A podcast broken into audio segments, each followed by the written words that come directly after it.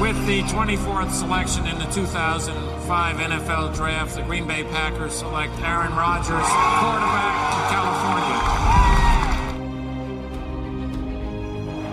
The final snap of Super Bowl 45. The Green Bay Packers have won the Super Bowl.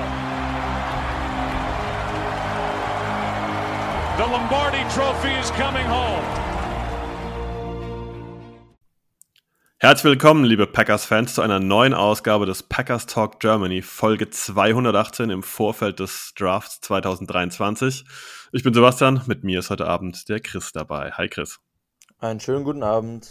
Ja, normalerweise kommt zu Folgenbeginn so ein kleiner Überblick, was wir heute machen. Das können wir relativ kurz halten, denn wir haben im Prinzip keine News, auch keine News zu Aaron Rodgers. Ähm, und wir werden eigentlich direkt ein bisschen in das Draft-Thema einsteigen. Wir wollen direkt ein paar Diskussionen beginnen, ein paar Positionen durchsprechen. Äh, und Chris, erklär uns doch mal ganz kurz, welche Position wir heute ein bisschen genauer betrachten wollen. Ja, wir haben uns im Prinzip fokussiert auf die Positionen, wo wir bei den Packers jetzt für den kommenden Draft am meisten Need sehen. Und dann haben wir uns auf fünf Positionen jetzt schließlich geeinigt und einer, die dann am Ende noch so ein bisschen in Klammern kommt, würde ich sagen. Und das sind Tight End Wide Receiver in der Offense, also ganz klarer Fokus auf Passcatcher. Und in der Defense dann komplette D-Line, also Interior D-Line und Edges. Sowie selbstverständlich die Safeties, wo die Packers quasi zwei vakante Starting-Jobs offen haben.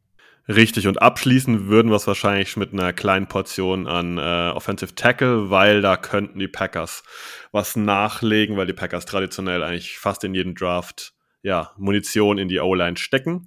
Ja, Chris, lass uns direkt loslegen. Tight End. So, da gibt es relativ viel breite Diskussion. Es gibt eigentlich so vier Kandidaten, die ja als bester Tight End möglicherweise in einem Draft gelten. Das sind einmal Michael Meyer, dann Daniel Washington, Dalton Kincaid und Luke Musgrave. Wer ist derjenige, den du bevorzugen würdest, wenn du könntest aus Sicht der Packers und warum? Ähm, sehr gute Frage, weil ich habe tatsächlich meine 1 und 2 beide mit genau dem gleichen Grade, musste mich dann quasi durch Nuancen entscheiden, wenn ich auf 1 habe. Und äh, ein bisschen oldschool, weil es mittlerweile gibt gar nicht mehr so viele Leute, die Michael Mayer auf 1 haben, habe ich das Gefühl, war ja so vor ein paar Monaten noch Konsens Nummer 1, ist dann jetzt im, im Pre-Draft-Prozess auch durch Combine-Werte und sowas, wo er nicht so gut abgeschnitten hat, schon noch mal ein bisschen gedroppt. Und jetzt gibt's, finde ich, zumindest nach meinem Eindruck mittlerweile sogar eine andere, relativ klare Konsens 1. Aber für mich ist Mayer tatsächlich noch ein bisschen besser. Ich weiß gar nicht, wen du auf 1 hast, kannst du ja danach dann nochmal sagen. Ähm, aber Mayer für mich mit dem anderen Kollegen zusammen, vielleicht sprichst du ihn dann gleich an, ähm, mit einem frühen Zweitrunden-Grade. Viele haben die beiden auch höher, das ist schon Mitte erste Runde. Es gibt ja auch viele Mockdrafts, wo die Packers mit ihrem Pick 15 schon Teil entnehmen. Da ganz generell gesagt, würde ich tatsächlich ungern Thailand dieses Jahr sehen. Erstens, weil die Klasse halt auch einfach an Tag 2 und früher an Tag 3 noch viel zu bieten hat. Und auch einfach, weil ich die Top-Qualität auch bei den Spitzenleuten, also bei den Top 4, die du gerade angesprochen hast, einfach für die erste Runde, vor allem Mitte erste Runde nicht sehe. Aber um zu Mayer zurückzukommen, ähm, kleines Spielerprofil zu geben. Notre Dame Tight End, ziemlich produktiv gewesen über seine Karriere.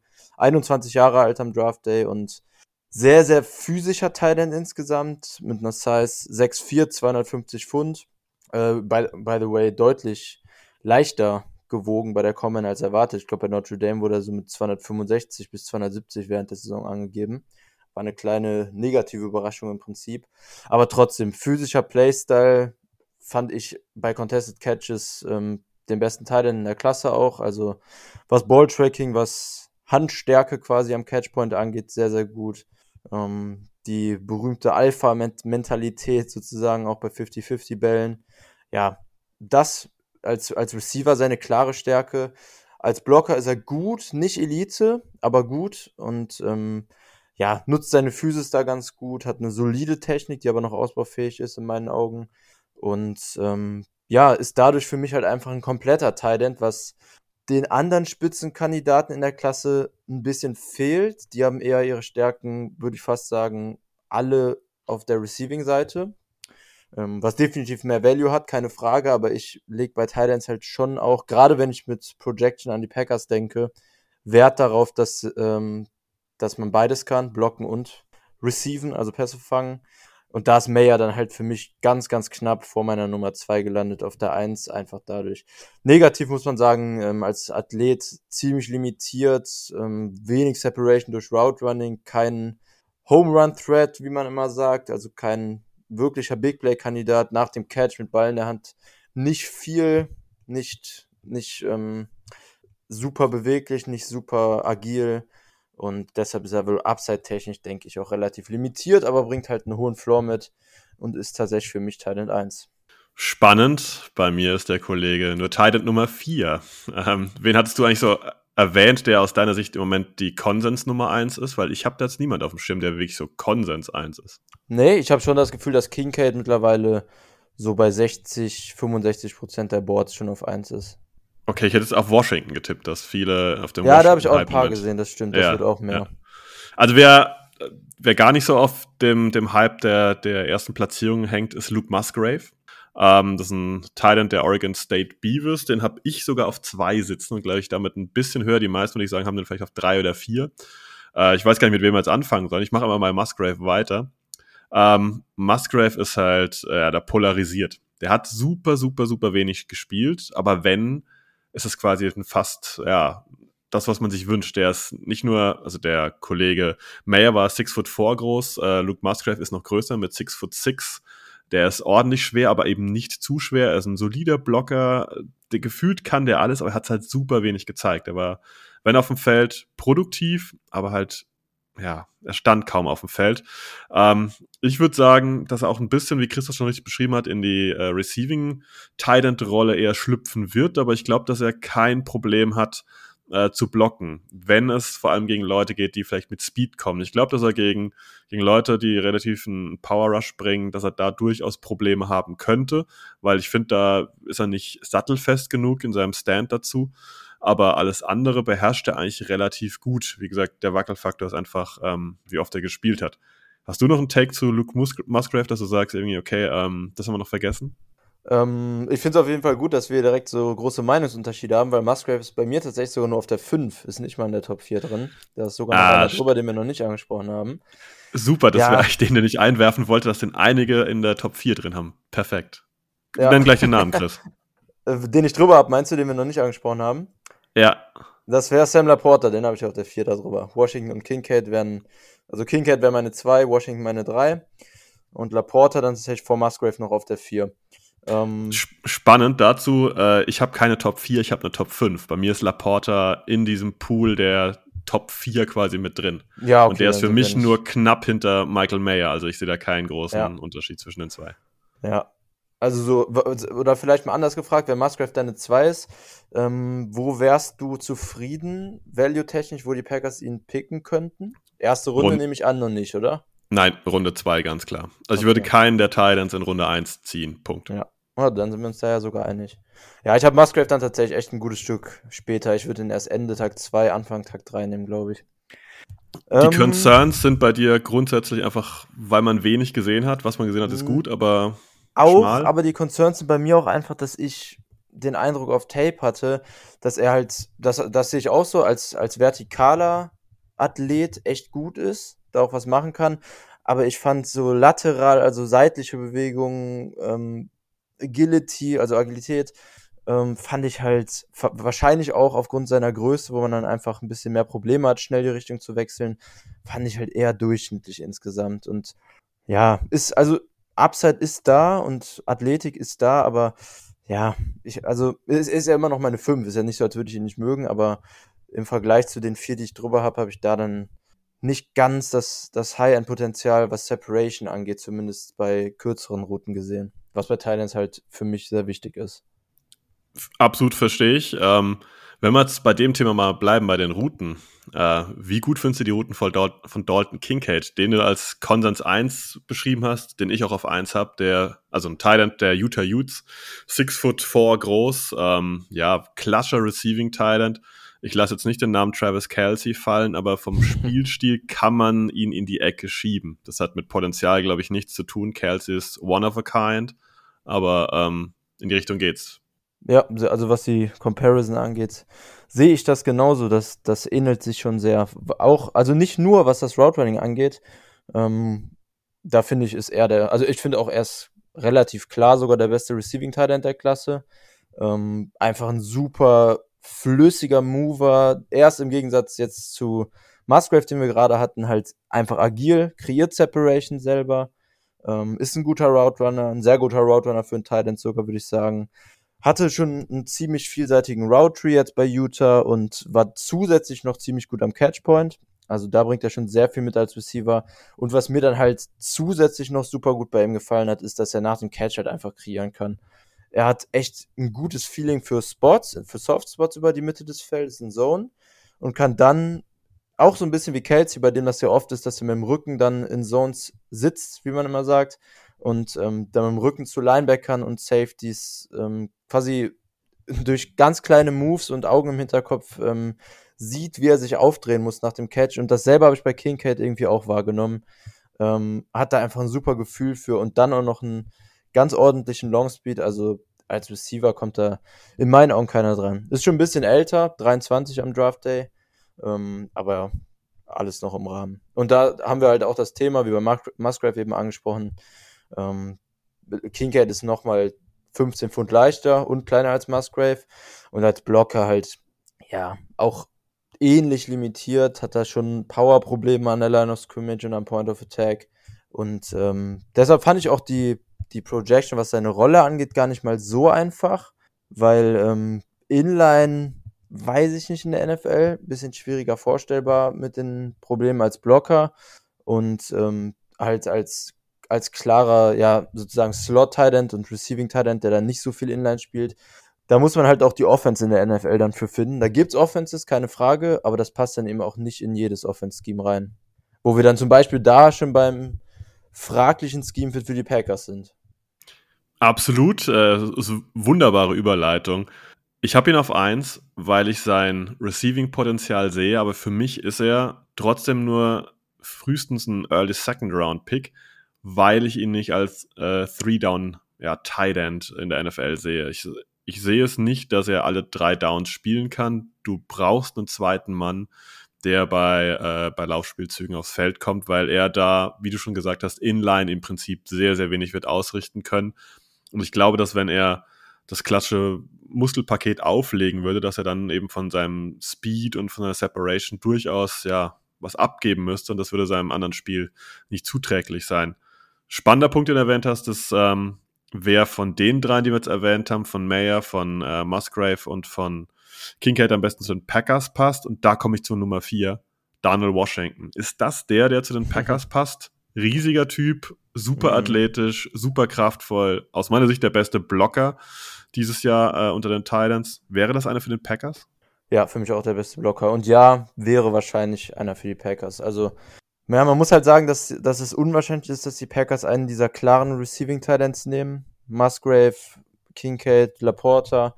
Ja, also ich hätte tatsächlich nichts dagegen, aber scheme-technisch, glaube ich, ist es einfach schwierig oder es ist unwahrscheinlich, sagen wir es so. Vielleicht ändern die Packers was, aber ich denke tatsächlich, dass Washington oder Mayer von den frühen Titans die wahrscheinlichsten sind. Ja, wenn wir bei Washington sind, auch 21 Jahre alt, noch relativ jung. Ähm, bei Georgia tatsächlich auch nur der zweitbeste Thailand gewesen. Ähm, liegt aber daran, dass der andere Thailand von Georgia einfach, ähm, also ich habe ihn jetzt das erste Mal Du, hast, du guckst ja auch während Brock, der Saison viel College Brock Football. Bowers. Ja. Merkt euch den Namen Brock Bowers, das wird äh, Top 5 Pick nächstes Jahr. Ja, Lege ich mich also fest. Unfassbar, Abartig. wirklich. Ich habe es ja nur nebenbei gesehen, dass bei Georgia Tapes ich gesehen habe. Abartig. Unglaublich. Ist für mich so aus dem Augenwinkel, was ich gesehen habe, George Kittle-Kopie auf den ersten Eindruck bei vielen Trades. Aber ja, bleiben wir mal bei Washington erstmal. Ist halt ein absoluter Freak vom Frame und von der Athletik. Ist 6'7 groß, 264 Pfund. Wie du gesagt hast, der beste Blocker für mich auch in der Klasse. Ähm, in Pass Pro und im Run Blocking kreiert einfach auch Lanes als Titan, kannst phasenweise mit, mit Edge Rushing aufnehmen. Das sieht man halt einfach nicht oft. Ähm, hat durch seine Größe und durch seine Arme hat, hat 34, drei Achtel Arme, das ist auch extrem groß für ein Thailand. Das ist für einen Offensive Tackle sogar quasi leicht überdurchschnittlich. Ähm, einfach ein riesen Catch-Radius, kann außerhalb seines, seines Frames Catches machen und ja, durch seine Größe bringt er bei mit Ball in der Hand, auch eine gewisse Physis natürlich mit, ähm, läuft relativ aggressiv, ist nicht einfach zu Boden zu bringen und hat im Gegensatz zu Kincaid dann auch einfach eine ganz klare Projection als Inline-Tight End in der NFL, wo er gerade bei Play-Action, denke ich, bei, bei Crossing-Routes und bei kürzeren Routes, wo er dann ein bisschen nach dem Catch noch machen kann, einfach relativ easy eingesetzt werden könnte. Ist auch ein bisschen die Rolle, die ja tatsächlich ähm, Tonyan bei den Packers hatte, nur natürlich Tonyan mit klar eingeschränkterer Athletik und eingeschränkterer Größe und Gewicht. Ja. Und zu den Limitierungen, ähm, weshalb Washington für mich dann auch im Gegensatz zum Konsens, ich, ich bin gespannt, wo du ihn gerne nehmen würdest, aber für mich vor Runde 3 tatsächlich eher kein Kandidat wäre, ähm, weil ich auch da einfach die Agilität und die, die Richtungswechsel echt eingeschränkt sehe. Also als Route Runner ist er für mich unterdurchschnittlich, hat im Prinzip keine Separation. Ähm, Big Plays sind bei ihm auch schwierig, weil er einfach braucht, bis er in Fahrt kommt. Und ja, dadurch sehe ich halt einfach die Rolle als, als isolierten Receiver ohne klare Play-Action-Chancen und ähm, geschemte Production, zumindest am Anfang seiner NFL-Karriere, bis er vielleicht besser seine Athletik auch eingebaut bekommt in sein Route Running, sehe ich da halt einfach schon einen klaren Minuspunkt.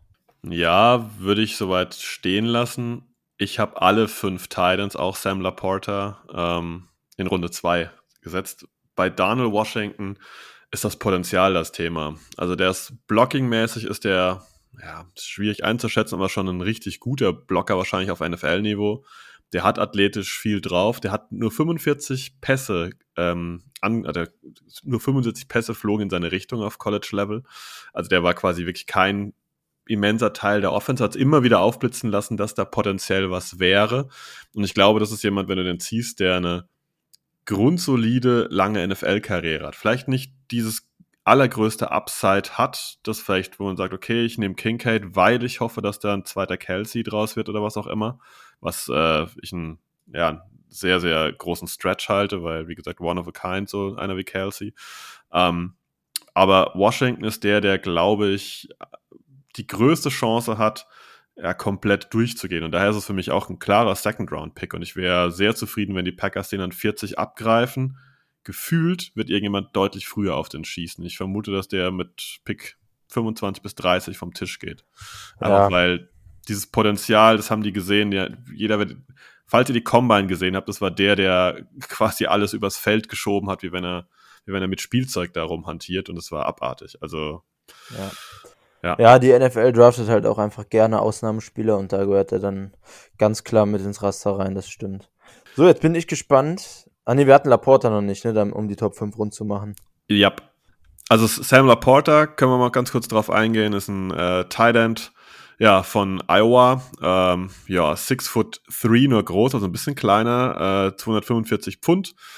Ja, ist auch wieder so ein Receiving End. Viele halten ihn ein bisschen für, hm, ich nenne es mal langweilig, weil er ein bisschen verlässlich ist. Der lässt kaum Ball fallen.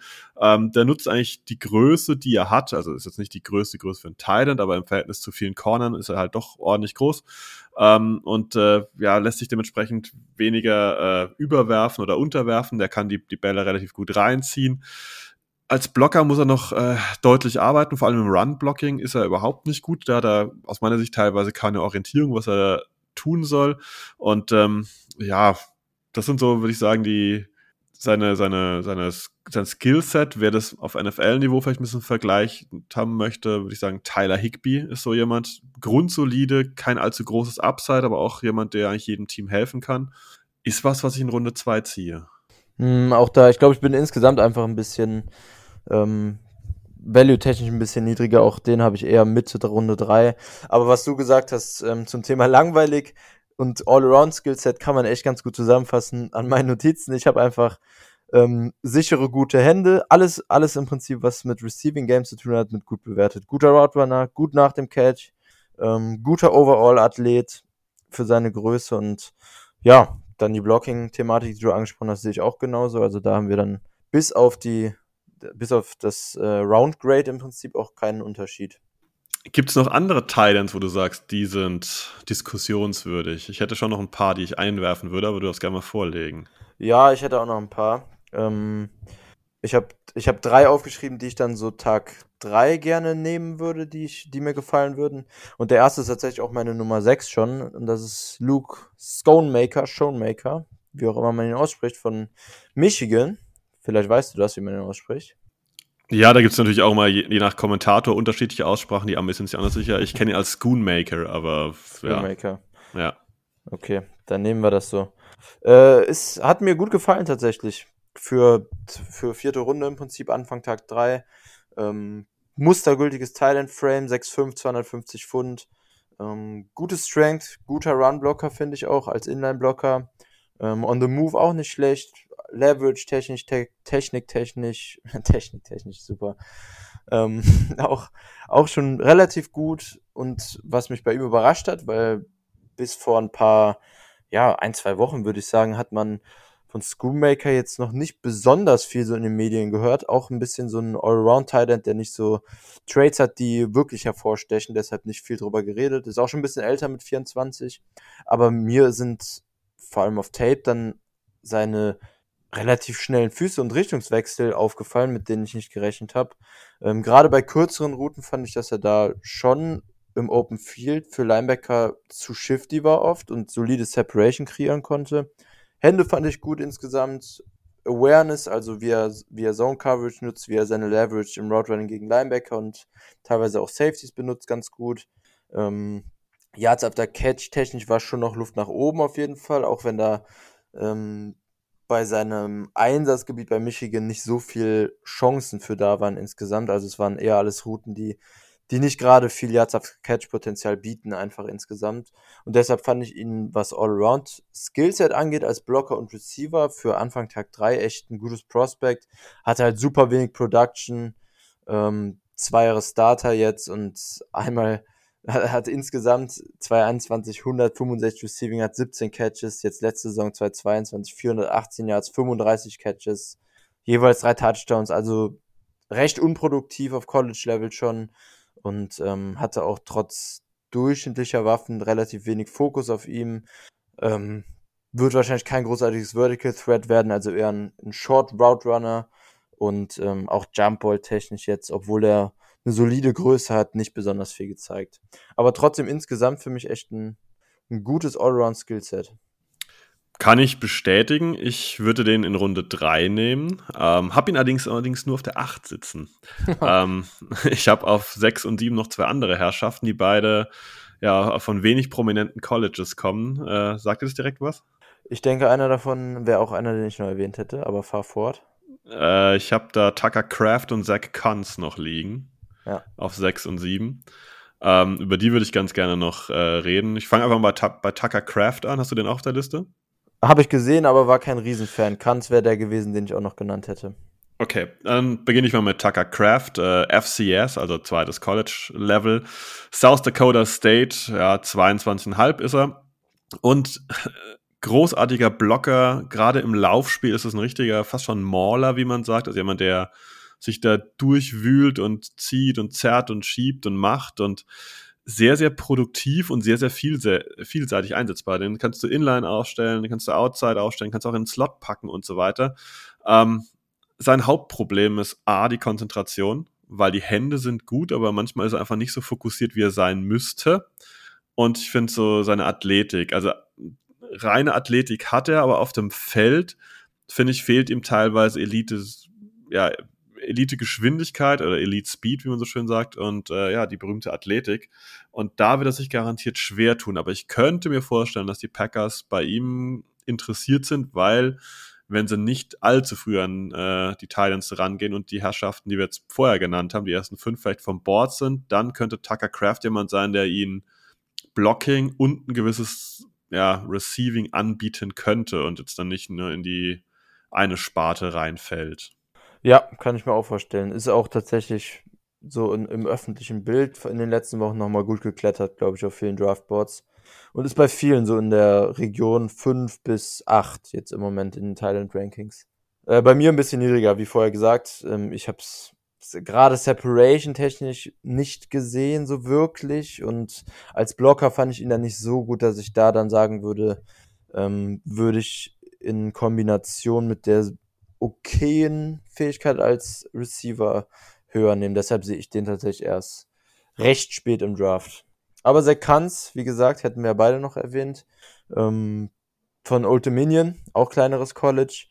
Ähm, für mich Tident nach Skullmaker Tident 7 auf meinem Board, also auch noch ähm, Anfang Tag 3 und ist halt ein, auch ein außergewöhnlicher Size Athletik Tident von der Kombination einfach. 6-7 groß, 255 Pfund, ähm, 4-5-45 gelaufen bei der Combine. Für einen Tident ziemlich gut, gerade bei der Größe und ist für Linebacker halt einfach und für Safeties ein Size-Speed-Mismatch, ein klassisches.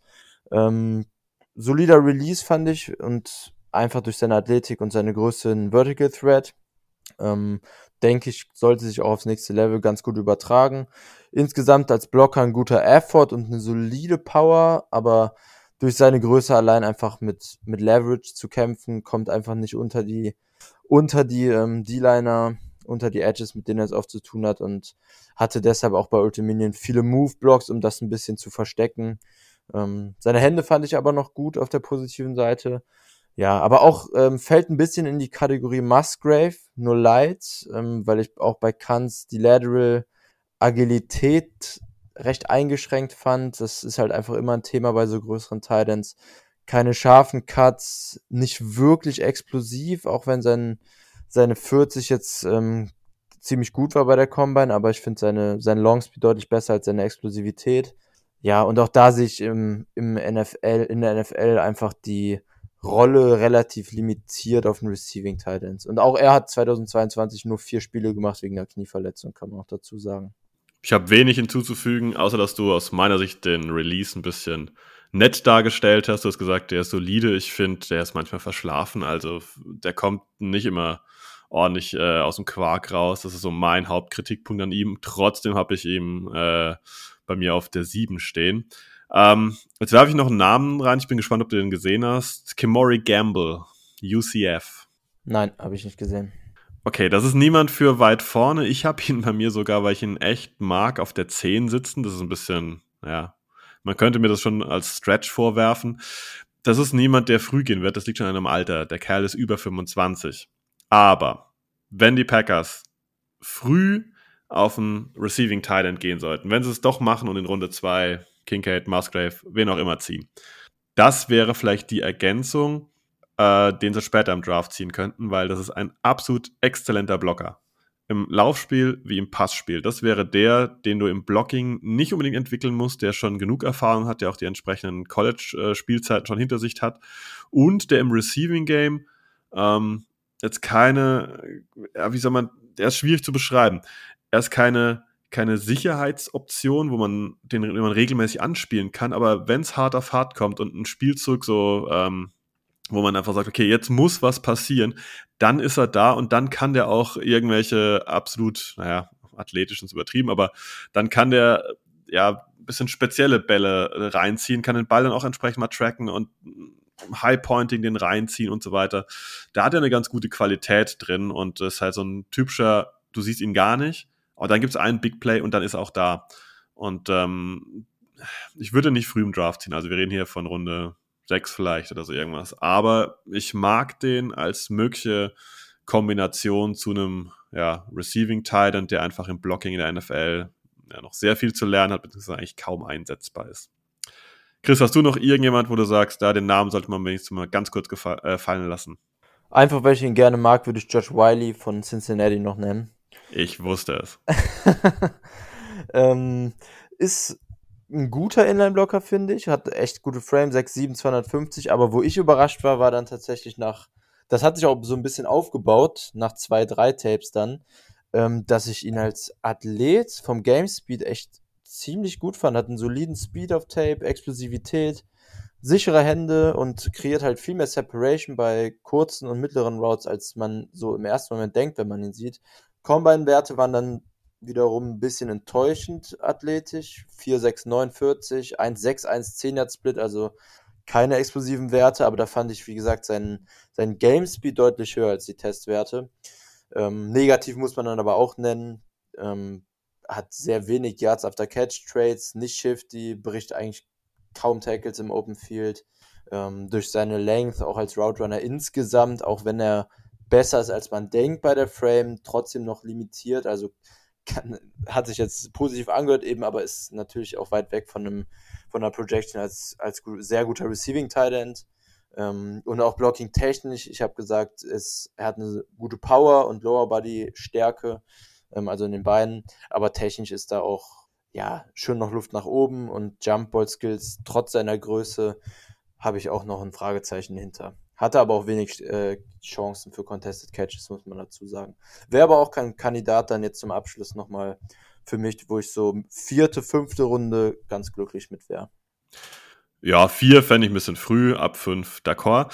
Ähm, die Namen, die anderen, dass ihr die mal gehört habt, die werden auch so ein bisschen manchmal im Gespräch. Es gibt noch Payne Durham, Will Mallory, Noah Jindorf, das ist wieder ein FCS-Titan, Cameron Latu und Brandon Strange, der hat auch ein paar Fans. Das dürften Namen sein, die im NFL-Draft auf Titan auch irgendwie auftauchen. Vielleicht auch bei den Packers, wir werden es rausfinden. Äh, ich würde vorschlagen, wir wechseln zu den Wide Receiver, weil das wird auch nochmal ganz schön chaotisch werden. und das lässt du mir die Einleitung. Ich weiß gar nicht, wo ich anfangen soll. Ich helfe dir mal ein bisschen. Also, ich glaube, über äh, die ersten vier, das ist immer so gefühlt das Gleiche, dass ihr mir den Namen gehört habt. Zay Flowers, Jordan Addison, äh, Jackson Smith und Jigba und Quentin Johnson. Die sind, glaube ich, schon so die ersten vier, die gerne diskutiert werden. Und man muss sagen, danach wird es völlig wild. Also, ich habe da eigentlich schon alles gesehen. Und ich glaube, meine Liste ist genauso schief wie deine gleich auch, oder? Ja, selbst bei den Top 4 falle ich ja dann schon aus dem, aus dem Raster raus. Oh, oh, äh, ich lausche. ähm, ja, ich will aber eigentlich bei, mein, bei dem von den drei, vier, den du genannt hast, eigentlich nicht negativ anfangen, weil im Prinzip jeder Packers-Fan den an 15 draftet in den Mock-Drafts, die man so sieht. Ah, I knew it. okay, also dann, fange ich mal mit dem ja, an. Ja, fang du mal besser an. Okay, dann reden wir wahrscheinlich über äh, Jackson Smith und Jigba. So ist es der ist bei mir auch nur die Nummer drei. Und zwar, das meine ich positiv. Der hat es nicht auf die Eins gepackt, weil ich ihn ausschließlich im Slot sehe in der NFL. Und einen Slot-Receiver ziehe ich nicht an 15. Punkt. Das ist, das ist mein Ding. Also jemand, der wirklich nur im Slot spielen kann. Und da unterscheidet er sich äh, für mich von jemand wie Chris Olave, den ich halt auch mal irgendwie auf andere Routen schicken kann. Äh, Smith und Jigba kann man eigentlich total wenig kritisieren, weil er eigentlich das, das, das, ja, das Optimum ist, was ich von einem Slot-Receiver will. Er ist zuverlässig, er ist entsprechend quick, er hat einen guten Release, er hat, er hat gute Moves, einen guten Route-Tree, alles, was über die Feldmitte geht. Äh, contested Catches und sowas kannst du halt nicht wirklich gebrauchen und das ist halt das, warum aus meiner Sicht einfach komplett auf die Mitte des Feldes limitiert ist und auf schnelle, kurze Pässe. Und ähm, das ist was wert, aber nichts wert, dass ich ihn in 15 nehme, so gut wie es auch im College aussieht. Und man muss bei Smith und Jigba einrechnen, der kennt auch einfach nur einen Quarterback, der sehr, sehr präzise wirft und der einen Arsch voll Zeit hatte, weil einfach ähm, CJ Stroud bei Ohio State einfach keinen Druck abbekommen hat, weil die O-Line war super und ähm, die Buckeyes waren vielen Teams ja überlegen und zwar eine ruhige Saison für den Quarterback und er konnte, es müssen Jigba, die, die Routes konnten sich entsprechend entwickeln und das würde ich immer so ein bisschen mit einrechnen, dass das auf dem Tape natürlich sehr, sehr schön aussieht. Aber ich weiß nicht, ob der in der NFL so viel Raum hat und die Quarterbacks so viel Ruhe haben, äh, dass er sich da ja, freilaufen kann. Mhm. Ja, ich äh, ziehe jetzt bestimmt sehr viel Hass und Missverständnis auf mich, aber bei mir ist Jackson Smith und Jigba nur auf der 6 gelandet tatsächlich am Ende. Wow, okay. Ähm, und auch tatsächlich vom Roundgrade erst Ende, äh, nicht Ende, Mitte, Ende Runde 2. Also ich bin da wirklich weit weg vom Konsens und ich, ich sehe den Value für Runde 1 einfach nicht. Er ist, also ich weiß, du hast glaube glaub ich gerade nicht gesagt, meine größte Stärke bei ihm ist im Prinzip seine Awareness und sein Football IQ. Ist im Prinzip so Quarterbacks Best Friend, findet immer Open Spots und ist einfach frei. Aber ich finde, also ich habe große Probleme, den Trade auf die NFL zu projecten, weil das große Problem, was ich hatte, was mich auch dann von fast allen, die ich so an Bewertungen für Smith Jigba lese, unterscheidet. Ich habe diese Elite-Quickness und diese Elite-Separation-Fähigkeit bei seinem Short Route Running. Die sehe ich einfach nicht. Also er ist für mich ein durchschnittlicher Athlet, Longspeed-technisch sowieso, was Big Plays angeht, aber auch im Raum bei kürzeren Routen. Er ist gut, aber er ist nicht so stark für mich, wie er teilweise bei ja, wie gesagt, bei fast allen anderen gemacht wird.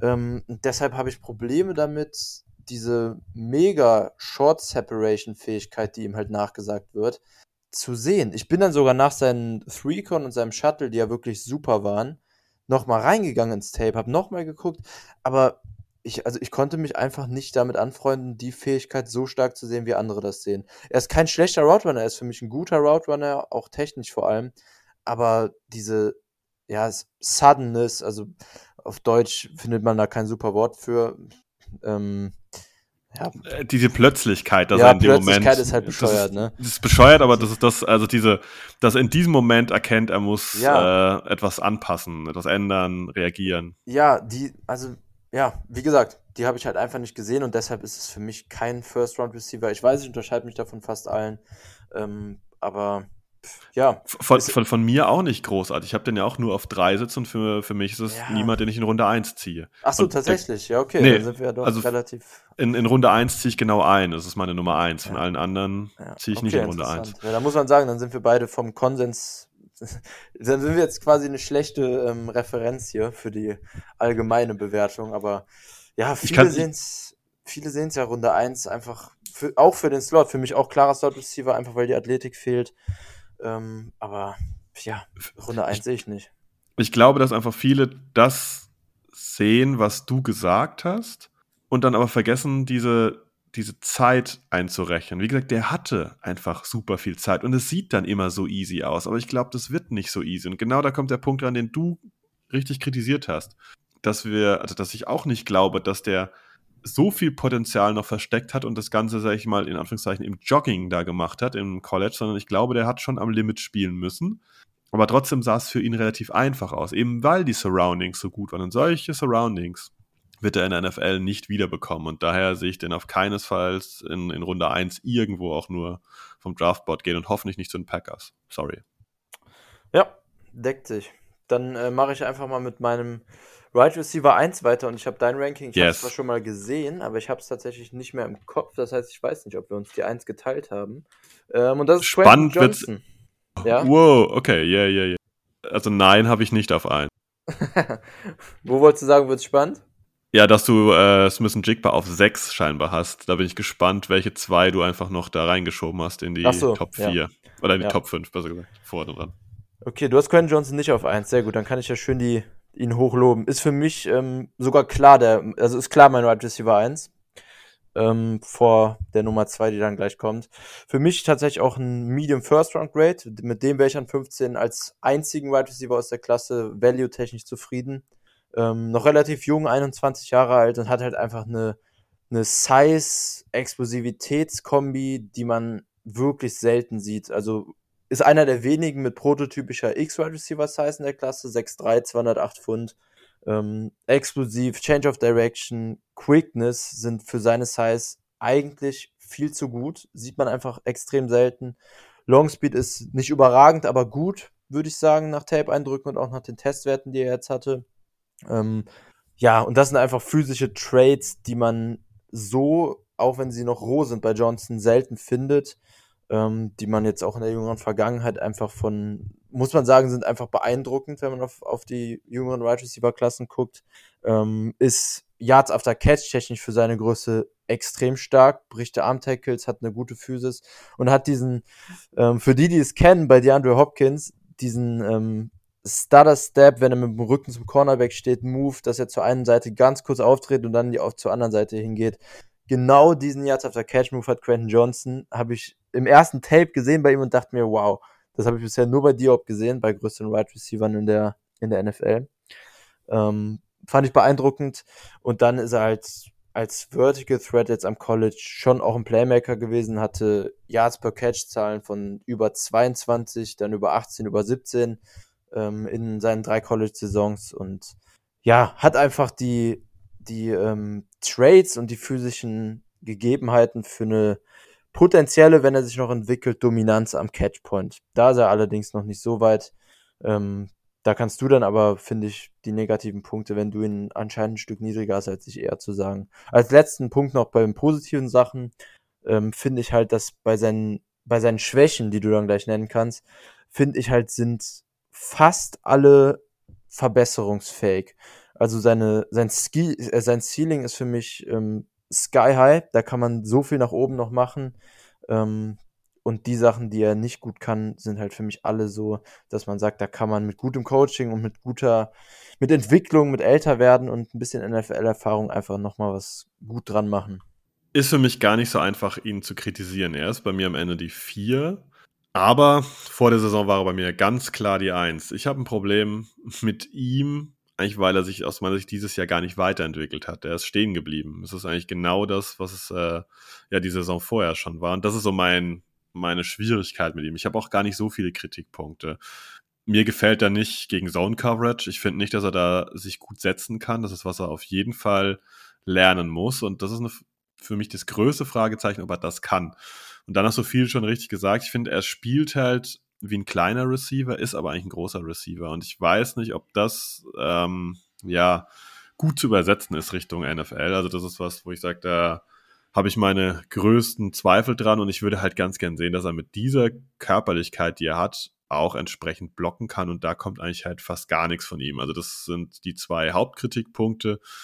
Ja, abgesehen davon ist halt einfach, ich fand er ist stehen geblieben und das ist was, was ich gar nicht mag. Also vor der letzten Saison hat es mir gesagt, wer ist Wide Receiver 1? Ich ganz klar sagen, Quentin Johnson, der wird sich weiterentwickeln und dann geht er richtig ab.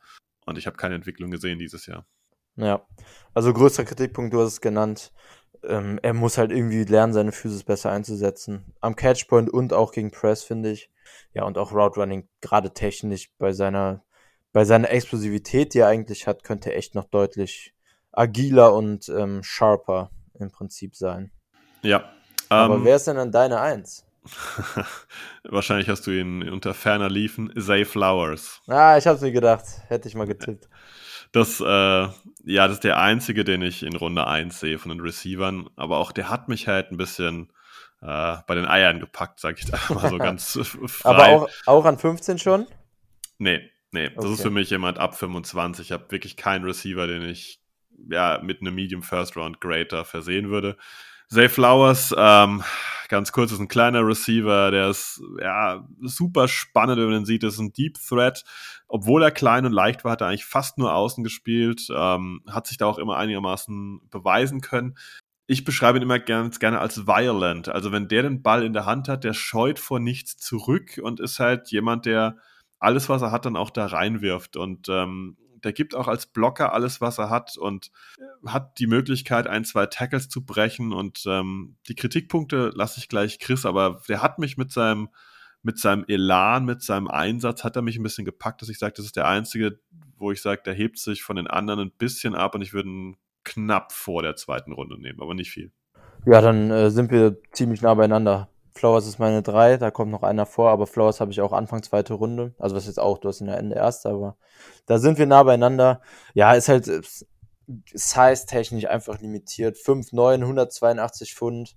Ähm, ja, da muss man dann halt einfach auch ein bisschen drumherum schemen in der NFL. Was man aber bei Flowers Skillset auch relativ einfach machen kann mit einem kreativen Offense-Koordinator, finde ich.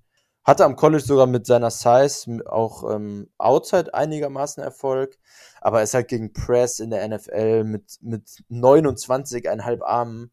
Ja, das ist schon schwierig bei der Größe dann. Und ähm, hat am College halt auch einfach viele freie Releases, wo er dann seine Athletik, seine, seine Suddenness, die ich eben bei Smith und Jigba nicht so hoch gesehen habe. Bei Flores ist sie halt einfach überragend. Ähm, aber auch klar, Catch Radius ist limitiert mit der Armlänge, mit der Größe. Ähm, und ich finde auch, dass er Route Running technisch noch ein bisschen Luft nach oben hat, gerade mit seinen Change of, Change of Direction Fähigkeiten, die er eigentlich mitbringt, kann da sogar noch mehr gehen, denke ich, was Fakes und was Leverage ähm, im Route Running angeht. Kann man da sogar noch mehr draus machen, denke ich. Ja, ansonsten sind wir da auf einer Meinung und wo wir gerade bei kleinen Wide Receivern sind, ähm, kann ich mit meiner Nummer zwei von mir aus auch gerne weitermachen. Darf ich sagen, mir schwant was da, da, darf ich sagen, wer da vor Smith und Jigba auf deiner Liste steht? Ich tippe Alle oder Tank, den, der jetzt kommt? Ich, ich tippe, dass irgendwo Tank Dell rumläuft. Nee, tatsächlich nicht. Ah, okay. Also ja, dann, ich, dann Tank Dell habe ich aber auf 7. Der ist direkt hinter. Okay, ah, okay. Da, dann bin ich gespannt. Hau mal weiter raus.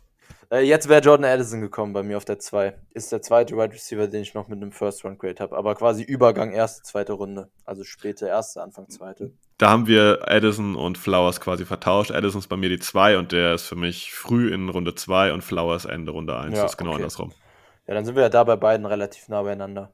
Ja, Addison habe ich noch ein bisschen höher, weil ich da einfach die ähm, Separation und das Route Running überragend finde, im Gegensatz zu Flowers, wo ich es halt gut bis sehr gut finde. Und Addison kreiert halt für mich in allen drei Leveln konstant Separation.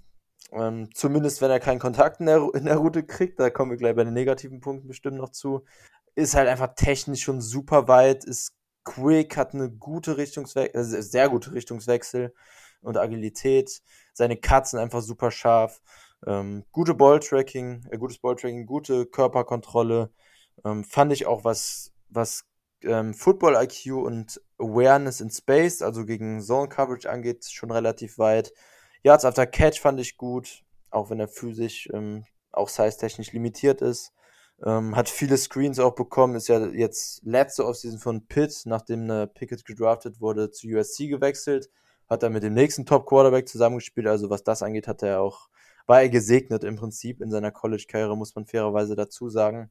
Longspeed war jetzt beim Combine dann schon ein bisschen enttäuschend, ist aber immer noch überdurchschnittlich. Und ähm, hat für mich dann auch Inside-Outside-Versatility. Kann ich mir trotz der Size auch in der NFL Outside vorstellen.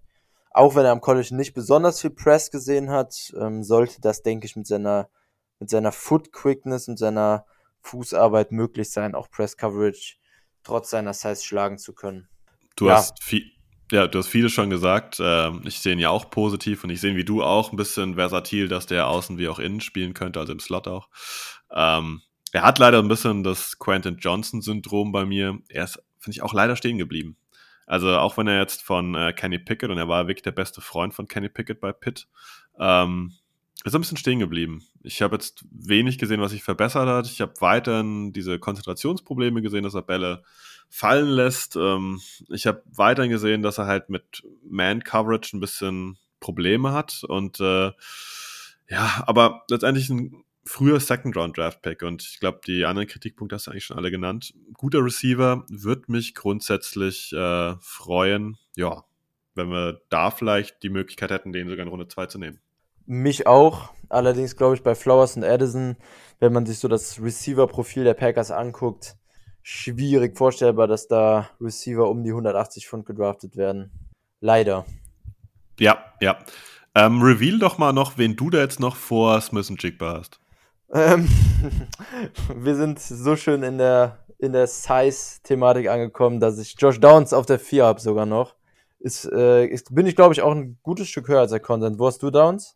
Ich muss gerade ganz tief wühlen. Downs habe ich auf 13. Boah, okay. Not a krass. fan. Not a fan. Okay, ich habe äh, Downs, wie gesagt, auf der 4 Mitte Runde 2. Ist für mich halt ein super, also pure Slot, definitiv, aber ein super, super Slot Receiver. Und er bringt halt im Gegensatz zu Smith und Jigba für mich eine Elite-Footwork mit, eine Agi- Agilität, Richtungswechsel, ähm, die halt einfach Separation konstant kreieren.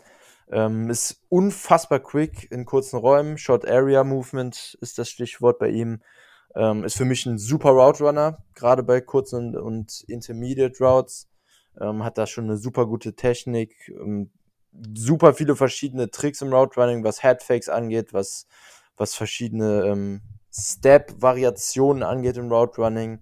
Hat auch ein super Feeling für Space, für Leverage und ja, hat mir da einfach, was Separation angeht, was bei Route Runnern und bei Slot Receivern dann für mich klar der wichtigste Trade ist, komplett überzeugt.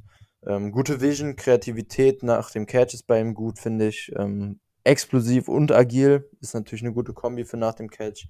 Ähm, und das sind halt zwei Trades, die dann einfach für mich einen Slot-Receiver so gut machen, dass ich den sogar dann auch schon in der zweiten Runde nehmen würde. Dazu noch sehr produktiv und am Catchpoint trotz seiner Size mal sehen, wie sich das auf die NFL überträgt, aber zumindest am College ähm, bei Contested Catches deutlich physischer gespielt als, als seine Size ähm, vermuten lässt. Ja, und die Limitierung ähm, relativ easy, ist halt einfach super kleiner Receiver, ähm, limitiert, keine Frage, mit noch, noch schmaler als ähm, Downs und als Flowers mit 171 Pfund. Wie gesagt, Slot-Only, Probleme mit Physis in den Routes, kleiner Catch-Radius. Ähm, ich bin gespannt, ob du irgendwas von den Sachen, die ich gesagt habe, überhaupt anders siehst oder ob du einfach nur diese klare Slot-Projection weniger, weniger Value gibst als ich. Ich gebe der ganzen Sache nicht weniger Value, aber ich finde diese Receiver ab Position 6 bei mir ist eine Brühe bis, boah, bis 20 eigentlich. Also das ist, äh, die könnte ich alle durcheinander schieben und ich bin auch bei einigen ein bisschen anders drauf, glaube ich. Also viele dürften auch Rashi Rice relativ hoch haben, der ist bei mir die 12. Ähm, den mag ich auch nicht ganz so. Bei mir die 17. Ja, gut, da sind wir fast im gleichen Boot. Es gibt ja, die haben den irgendwie auf 6 stehen oder so Ja. irgendwas. Da bin ich auch ganz weit weg. Ja, ich bei vermute, Cedric Tillman geht es mir aber auch ähnlich tatsächlich. Ist meine 16. Hast du den denn höher? den habe ich auf 16. nee, 15, stopp, 15, korrekt, 15. Ja. Ja. Ähm, sollen wir einfach noch so ein paar Spieler durchgehen, die wir vielleicht persönlich ganz mögen, die vielleicht bei den Packers landen könnten? Yes. Starte dann übergebe ich die. Ich soll starten, okay. Ja. Dann, ich hoffe, ich nehme jetzt niemand weg. Ich nenne A.T. Perry. Ähm, ich mag Purdue grundsätzlich, äh, Quatsch, Purdue. Ich mag Wake Forest grundsätzlich und habe da dieses Jahr äh, Sam Hartman, dem Quarterback, sehr gerne zugeschaut. Und äh, jemand, der im Draft nächstes Jahr relevant werden könnte, ist ein bisschen kleiner, der Quarterback, aber den soll es nicht gehen. Und da hat er regelmäßig äh, die Bälle Richtung A.T. Perry geworfen und das ist einer der wenigen Receiver, der dieses Jahr Size mitbringt. Der ist 6 foot 4 groß, ist ein bisschen auf der älteren Seite schon mit 23,5, ist aber dementsprechend halt jemand, der ja ein klassischer Ex-Outside-Receiver ist. Und ähm, ja, er hat aus meiner Sicht starke Hände, er ist absolut produktiv, er hat, ein, hat eine gute Athletik, äh, hat einen richtig starken Wingspan und ähm, ja, er ist als Kritikpunkt würde ich sagen, er ist jetzt kein, kein Home Run Deep Threat. Also da darf man ihn nicht verwechseln. Er ist halt ein klassischer Playmaker, vielleicht ein bisschen eine Art von Chain Mover, würde ich sagen. Ähm, und so eine, so eine Sicherheits, äh, ja, Sicherheitsweste für NFL Quarterbacks. Und das ist mir durchaus was wert. Und das ist was, was ich bei den Packers ja nicht sehe. Watson ist klar, Speed, Deep Threat. Romeo Dubs ist so ein bisschen, äh, ja, ich kann irgendwie alles ein bisschen. Und da wird so ein A.T. Perry, so ein Big Body Receiver gut reinpassen und den habe ich sogar auf der 5 sitzen. Auf der 5 ist natürlich extrem hoch, mochte ich aber auch echt gerne. Ähm, heißt bei mir dann am Ende leider nur äh, 13 tatsächlich geworden. Könnte ich aber mich auch mit anfreunden, wenn die Packers den tatsächlich an Tag 2 schon nehmen. Zumindest Ende Tag 2, glaube ich. Ähm, Ja, also ich glaube, Runde 3, vorher will ich den auch nicht haben. Ja, ja, ja. Ja, definitiv. Ich habe mich bei meinen äh, Right Receiver Fits für die Packers tatsächlich ein bisschen auf den Slot fokussiert, ähm, weil die Packers jetzt zumindest mit, mit Dubs und mit Watson einmal Speed haben und mit Dubs dann so ein bisschen soliden All-Around Outside Receiver. Deshalb habe ich mir vor allem Slot Right Receiver hier ähm, als Packers Fits aufgeschrieben und ja, ich habe also ich habe einen, der ist mein ganz klarer My Guy Wide Receiver und zwei, die so ein bisschen in die gleiche in den gleichen Wide Receiver Typ fallen, die nenne ich dann gleich noch, aber mein My Guy dieses Jahr von den Wide Receivers ist Xavier Hutchinson von Iowa State. Wo hast du den? Den habe ich ich habe ihn auf 9. Äh, Xavier Hutchinson habe ich auf 17. Ja, ja, ist, bist du tatsächlich auch näher am Konsens als ich.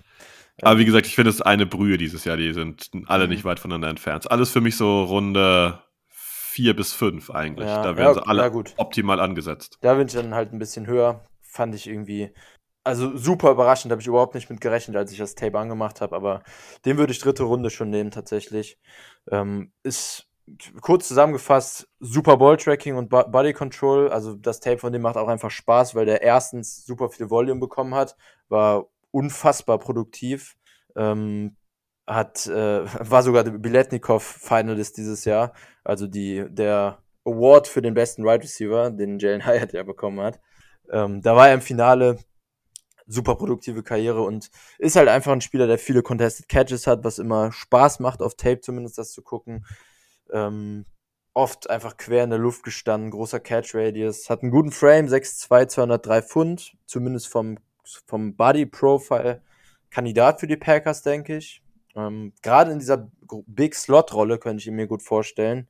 Ähm, spielt auch ziemlich physisch und ich finde, was, was meine Bewertung von dem, vom Konsens in erster Linie unterscheidet, ist, dass ich ihn halt echt für seine Size und für seinen Spielertyp, den er hat als Contested Catcher, ziemlich sudden und ziemlich agil im Open Field als Short Route Runner fand ich. Also ich fand seine Kombination aus Shiftiness und Big Right Receiver Frame echt beeindruckend insgesamt. Fand ihn nach dem Catch auch ganz gut, hat viele Screens bekommen bei Iowa State, ähm, hat da einigermaßen physisch gespielt, bricht einige Tackles, ähm, vermeidet Kontakt nicht, aber kann auch Shifty sein und wartet auch auf seine Blocks, also fand ich als Screen Receiver sozusagen ganz gut. Release fand ich ordentlich durch Footwork und ähm, Route Running insgesamt dann eben durch die ordentliche Quickness und Suddenness auch ganz gut.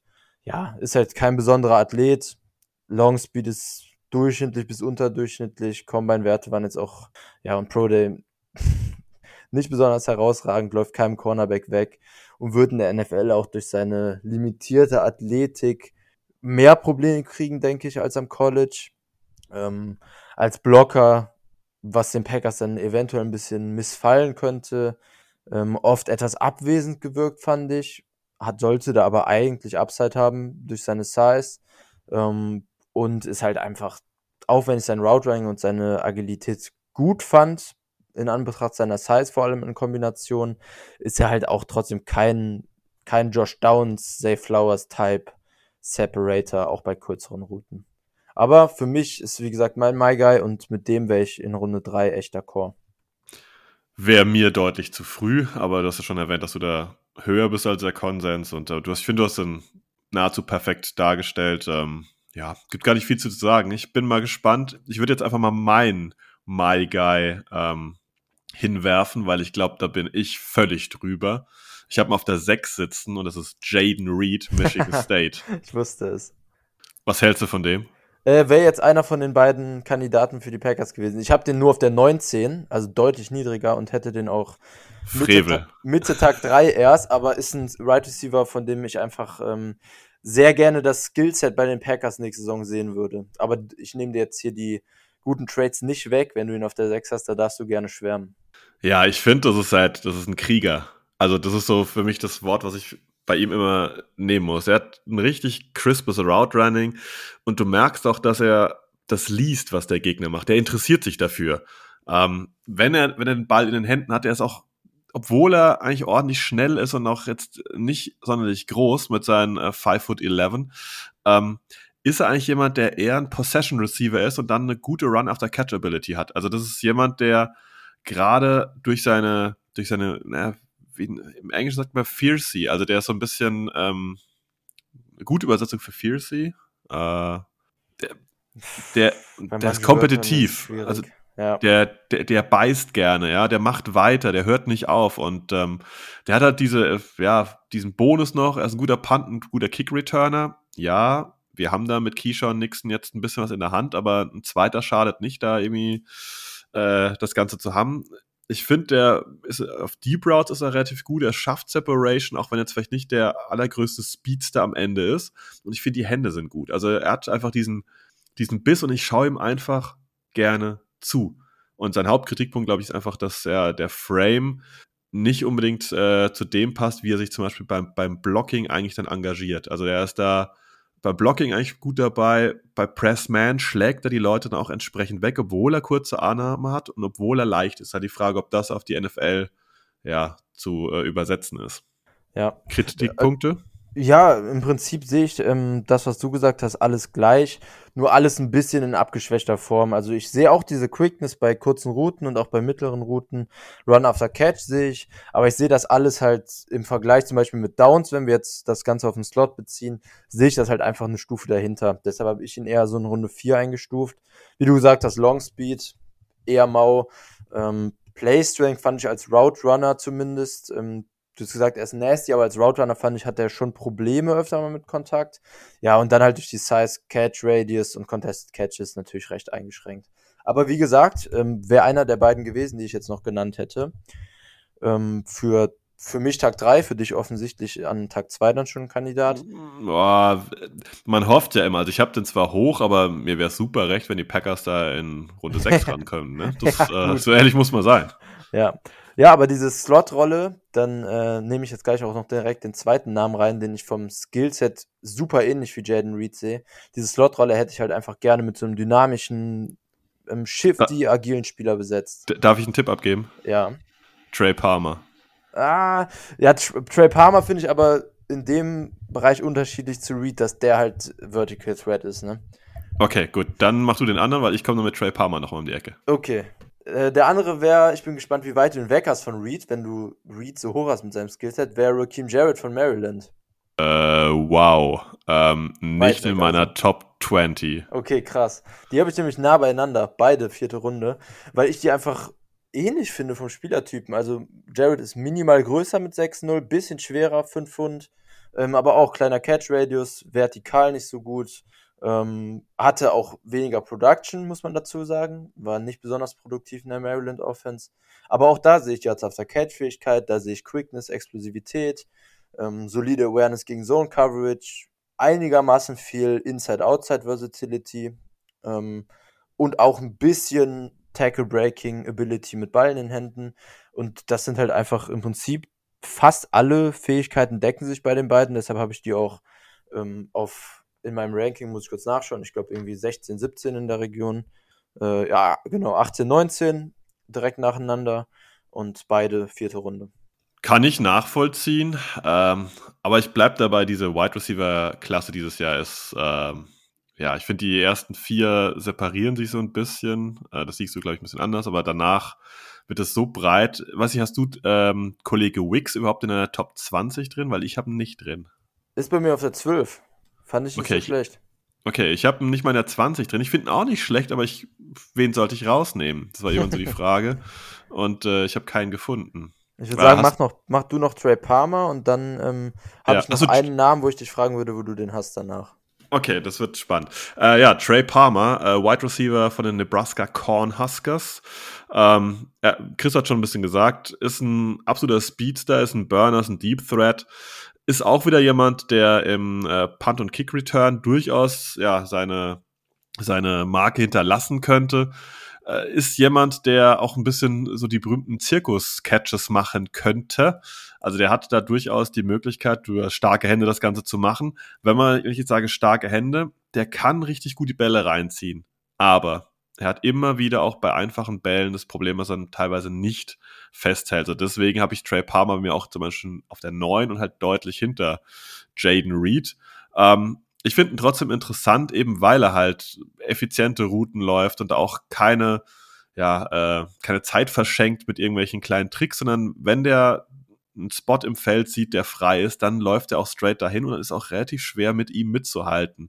Kritikpunkt aus meiner Seite noch ist, der wird keine Tackles brechen auf der NFL-Niveau. Wenn, dann ist er durch. Oder wenn er nicht durch ist, dann wird er halt relativ easy aus dem Feld rausgedrängt. Ja, ist meine 10. Ist bei mir also auch in der Top 10 drin, sind wir nah beieinander. Ähm, noch Drop-Issues könnte man ansprechen. 11 Drops bei 71 Catches, keine besonders gute Quote. Ähm, und ansonsten unterschreibe ich das soweit. Ich glaube, ich sehe sein Route Running noch ein bisschen schwächer, eher Richtung Durchschnitt bei kürzeren Routen, aber seine Athletik insgesamt ist halt schon so gut, dass man da, finde ich, ein spätes Tag 2 Pick, so ein Drittrunden-Pick, frühes Viertrunden-Pick investieren könnte. So der Kandidat, Warum nicht? Warum nicht? Ja, der Kandidat, ich den ich jetzt noch ähm, fragen würde bei dir, ist bei mir auf der 14, also so, ja, habe ich so Anfang, Mitte, vierte Runde. Ist aber bei vielen in den letzten Wochen echt hochgegangen. Ähm, auch ein Packers-Kandidat, einfach weil es ein Heavy Wide Receiver ist, 6'2, 220 Pfund, ist Jonathan Mingo von Ole Miss. Hast du den höher als ich? Das ist auch so ein Name, wo ich gesagt hätte, wen hätte ich dafür rausnehmen sollen? Der ist bei mir nicht in der Top 20 drin, aber okay. nicht, weil er schlecht ist. Also wie gesagt, ich, ich lese jetzt einfach meine, meine Leute ab 10 vor. Auf 11 habe ich Tank Dell, 12 Rashi Rice, 13 Josh Down, 14 habe ich Andre Yoshivas, 14 habe ich Parker Washington, den dürften nicht so viele drin haben. Dann habe ich Cedric Tillman, Michael Wilson, Xavier Hutchinson auf der 17. Da habe ich noch jemand, den auch nicht viele drin haben dürften, Jalen Moreno Cropper. Ähm, auf der 18 Ronnie Bell 19 und Tyler Scott 20. Und ich habe niemanden gefunden, den ich für Mingo oder für äh, Wix da rausnehmen konnte. Oh krass. Scott habe ich auf der 7. Haben wir gar nicht angesprochen. Ist halt auch ein, ein Speedstar, um es ganz kurz zu fassen. Den hast du dann auch nochmal deutlich. Wie gesagt, das ist für mich eine, eine Masse da ab 6. Das ist äh, alle Runde 4 bis 5. Ja. Ich habe da, wenn ich, ich mache keine Runden Grades, aber wenn ich das müsste, müsste ich da alle ja. in Runde 4 bis 5 packen. Ja. Ja, okay. Vielleicht dann Mingo, ganz kurz nochmal angesprochen, ist halt heavy und ein guter Athlet dazu. Er also ein bisschen AJ Brown Vibes bekommt man schon. Ist halt auch einfach Ole Miss Wide Receiver, der einfach thick ist, also einfach ein thick Frame. Anders kann man es nicht wirklich sagen. Und dazu dann eben Yards auf der Catch technisch ein bisschen was mitbringt, einfach durch seine Strength, also durch seine Stärke, seine Size. Ähm, solide Explosivität fand ich und solide Quickness war alles in Ordnung. Aber um den dann irgendwie Tag 2 zu nehmen, wo ich ihn jetzt in den letzten Wochen öfter mal gesehen habe, da fehlt mir dann einfach Separation, da fehlt mir dann Route Running, da fehlt mir Vertikalgefahr, da fehlt mir ein Route Tree, der echt limited war bei, bei Ole Miss, viel auf Hitch Routes, Streaks, Crossing Routes limitiert gewesen. Und ich fand auch, dass er mit seiner Physis, die er eigentlich mitbringt, am Catchpoint schon noch deutlich dominanter sein kann. Also ist okay, passt ins Profil der Packers bestimmt auch rein physisch, ähm, aber da war ich jetzt kein Mega-Fan von und du ja offensichtlich noch weniger. Wie gesagt, er ist in diesem Pool drin. Aber ich möchte noch eine Frage stellen zum Spieler, den ich nicht im Pool drin habe, weil der ganz spät auf meinem Schirm eigentlich erst aufgetaucht ist. Charlie Jones, Purdue. Hast du den gesehen? Habe ich gesehen. Ähm, habe ich aber erst ganz, ganz spät gesehen. Und ja, also wird, wird ja immer im Prinzip für seine überragenden Hände gelobt. Finde ich auch zu Recht. Also ist mit einer der besten Catcher, ganz einfach gesagt, in der Klasse, aber ist dann schon auch limitiert, athletisch und ja, konnte ich jetzt nicht besonders hoch, wäre auch außerhalb meiner Top 20. Den habe ich aber, muss ich auch fairerweise dazu sagen, relativ oberflächlich geschaut. Also da habe ich jetzt keine explizite Roundgrade zugemacht. Da will ich jetzt nicht ähm, zu tief reingehen. Aber oberflächlich, denke ich, trifft es ganz gut, wenn man sagt, der ist ein reliable, gerade was Hände angeht, sehr reliable, sehr zuverlässig. Ähm, fängt auch ungefähr, kann man sagen, alles, was in seine Richtung kommt, so ein bisschen, aber ja, sehe ich upside-technisch vor allem dann recht limitiert. Aber hast du nicht auch so ein bisschen Julian Edelman, Cole Beasley-Vibes, so ein weißer Slot-Receiver, der einfach alles, was in seine Richtung kommt, fängt und gar nicht mehr macht und einfach nur da rumturnt? Ein bisschen, aber Jones ist, ähm, ist ein bisschen massiger als die beiden größer, oder? Ja, aber ich glaube, allzu viel ist es nicht. Ich glaube, der ist 5 foot 11 und ich, ich glaube, Edelman. Ja. ja, tatsächlich, okay. Habe ich äh, anders im Kopf gehabt. 5'11, 175. Kommt also doch hin. Und Edelman dürfte sogar mehr als 175 gewogen haben. Ich also, ich sage jetzt nicht, dass er das, das wird am Ende, ne? aber das ist nur dieses Spieler, wo man sagt, okay, das ist dann. Ja. Da haben wieder viele weggeguckt und der geht in Runde 7 zu irgendeinem ja, Team. Ähm, ja, wie, wie heißt ich glaub, der von den, ich, ich glaube nicht, von den Raiders? Geht. Von den Raiders? Äh, Renfro. Ja, genau. Das, ist, das finde ich so die, die Renfro-Nummer wieder. Ne? So mhm. alle ignorieren den und dann geht er in Runde 6, 7 über den Tisch und irgendwo ist er ein stabiler ja. Slot-Receiver. Ja, ich kann mir sogar vorstellen, dass Charlie Jones Anfang Tag 3 schon geht. Vierte, fünfte Runde. Gefühlt könnte ich mir das vorstellen und wäre für die Packers okay, fände ich. Ja, ist halt auch so ein, ist ein weniger explosiver Slot als jetzt die, die wir eben angesprochen hatten, finde ich. Aber wie gesagt, ich möchte einfach sehr gerne einen Slot sehen. Deshalb könnte ich damit auch an Tag 3 leben. Dann gehen wir zu den Spielern, die gefühlt immer im Slot stehen, weil die nie nach außen kommen, zur Interior Defensive Line. Äh, Chris, ja, da gibt es eine Personal, über die wir ein bisschen gleich mal sprechen müssen. Jalen Carter. Ähm, das ist ja der Interior D-Liner, der eigentlich ja, als potenzieller Top-1-Pick galt und jetzt immer mehr ein bisschen abrutscht. Kannst du mal ganz kurz zusammenfassen, was da los ist? Was da los ist, ähm, ja, angefangen mit dem Autounfall, der sich ja ereignet hat nach dem, ich glaube, es war nach dem Championship-Game von Georgia, ne? Korrekt, ja. Wo er mit ähm, Teamkollegen plus ähm, Physio, meine ich, dabei unterwegs war und ich korrigiere mich, zwei Leute bei dem Unfall, glaube ich, gestorben sind. Auch. Ah, okay, so, so, genau weiß ich es nicht, aber er hat da seine Aktien in halt einem schweren Unfall vermittelt. Ja, genau. Ja dann so. Ähm, ja, wo dann auch im Raum stand, dass es ein illegales Straßenrennen war. Ja, das äh, schwebt jetzt ganz klar so ein bisschen über ihm. Da hat man dann auch, äh, war ja beim Combine sogar in Indianapolis und ist dann, ähm, musste dann zurück ähm, zur, zur Verhörung, zur Polizei. Jetzt, und ja, da gab es jetzt im Prinzip keine großartigen News mehr, soweit ich weiß zumindest. Ähm, Steht also alles noch so ein bisschen im Raum. Dann kamen danach so ein paar kuriose Sachen, wie dass er beim Pro Day dann von Georgia total außer Form war und da auch in den Drills super schwerfällig und sowas aussah. Ähm, muss man dann halt selbst einordnen, wie hoch man das hängt. Bei einem, bei einem jungen Menschen muss man auch berücksichtigen, der jetzt oft viel technisch im Moment viel um die Ohren hat und ähm, ja, keine Ahnung, muss man dann selber einordnen. Und dann kam noch die Geschichte mit, dass sein Agent allen Teams außerhalb der Top 10 dann die Pre-Draft-Visits, die Interviews abgesagt hat, quasi mit dem Motto Carter geht auf jeden Fall Top 10 und irgendwie komplett vergisst, dass es ja auch Trades gibt, Teams, die hochtraden könnten. Auch ein bisschen weird irgendwie. Also hat schlagzeilentechnisch jetzt off-field nicht den besten Verlauf genommen in seinem Pre-Draft-Prozess. Frage, Pick 15, Jalen Carter ist noch da. Packers zugreifen oder nicht? Äh, Packers, ja, super eklige Frage, weil man natürlich ähm, charaktertechnisch, wo jetzt die die Dafür werde ich bezahlt, Chris. Aufkommen. Dafür werde ich bezahlt. ja, keine Ahnung. Also im Prinzip ganz klares Ja, wenn man die Charaktersachen rauslässt, die wir halt irgendwie nicht bewerten können, muss man ja nehmen. Ich äh, sage aber dazu, dass ich mir, dass ich alles darauf, ja, wobei, was ist alles darauf setze, wir wissen ja nicht, was die Teams mehr wissen als wir für seine Off-Field-Geschichten, aber also Carter wird nicht aus den Top 10 rausrutschen, das, das glaube ich einfach nicht. Das wäre schon extrem krass bei dem Talent. Ähm, wir haben ja jetzt noch gar nichts zu seinen, seiner On-Field-Performance gesagt, aber du hast es ja gesagt, war Pick 1-Kandidat als Defensive Tackle. Ich denke, das äh, spricht schon Bände. Ja, durchaus. Das ist äh, super kontrovers. Ich habe auch keine Ahnung, was da am Draft geschieht. Es kann sein, dass da irgendjemand vorne dann doch ja, heiß genug auf ihn ist und ihn einfach nimmt. Es kann aber auch sein, dass er halt ein bisschen durchgereicht wird. Es gibt ja immer so Teams, die hm, aus meiner Sicht ein bisschen lockerer mit solchen Sachen umgehen, die gerne auch mal so fragliche Charaktere. Mir fällt es immer schwer, jetzt hier in Good Old Germany zu sitzen und dann über den Charakter eines Spielers zu entscheiden ja. wegen so einer Sache. Genau. Ähm, aber es gibt Teams, die ein bisschen lockerer mit solchen Straftaten oder mit solchen Thematiken umgehen und aus meiner Sicht die Packers gehen damit eher ein bisschen strenger um. Die mögen sowas, glaube ich, nicht sonderlich. Äh, da würde ich sagen, ist er für die Packers wahrscheinlich kein Thema, auch wenn er jetzt vielleicht bis neun oder zehn droppen sollte. Ich glaube nicht, dass die Packers einen Move machen und hochgehen, um ihn zu nehmen. Ähm, willst du den Trades mal was sagen? Was, ist, was kann der eigentlich gut?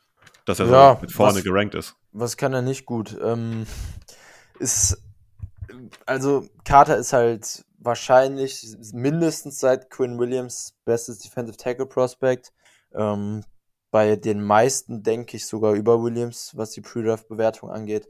Ist unfassbar stark. Upper Body und Lower Body, komplette, kompletter Körper ist Elite, was die Stärke angeht. Sein Punch an der Line Scrimmage flasht O-Liner im Prinzip einfach.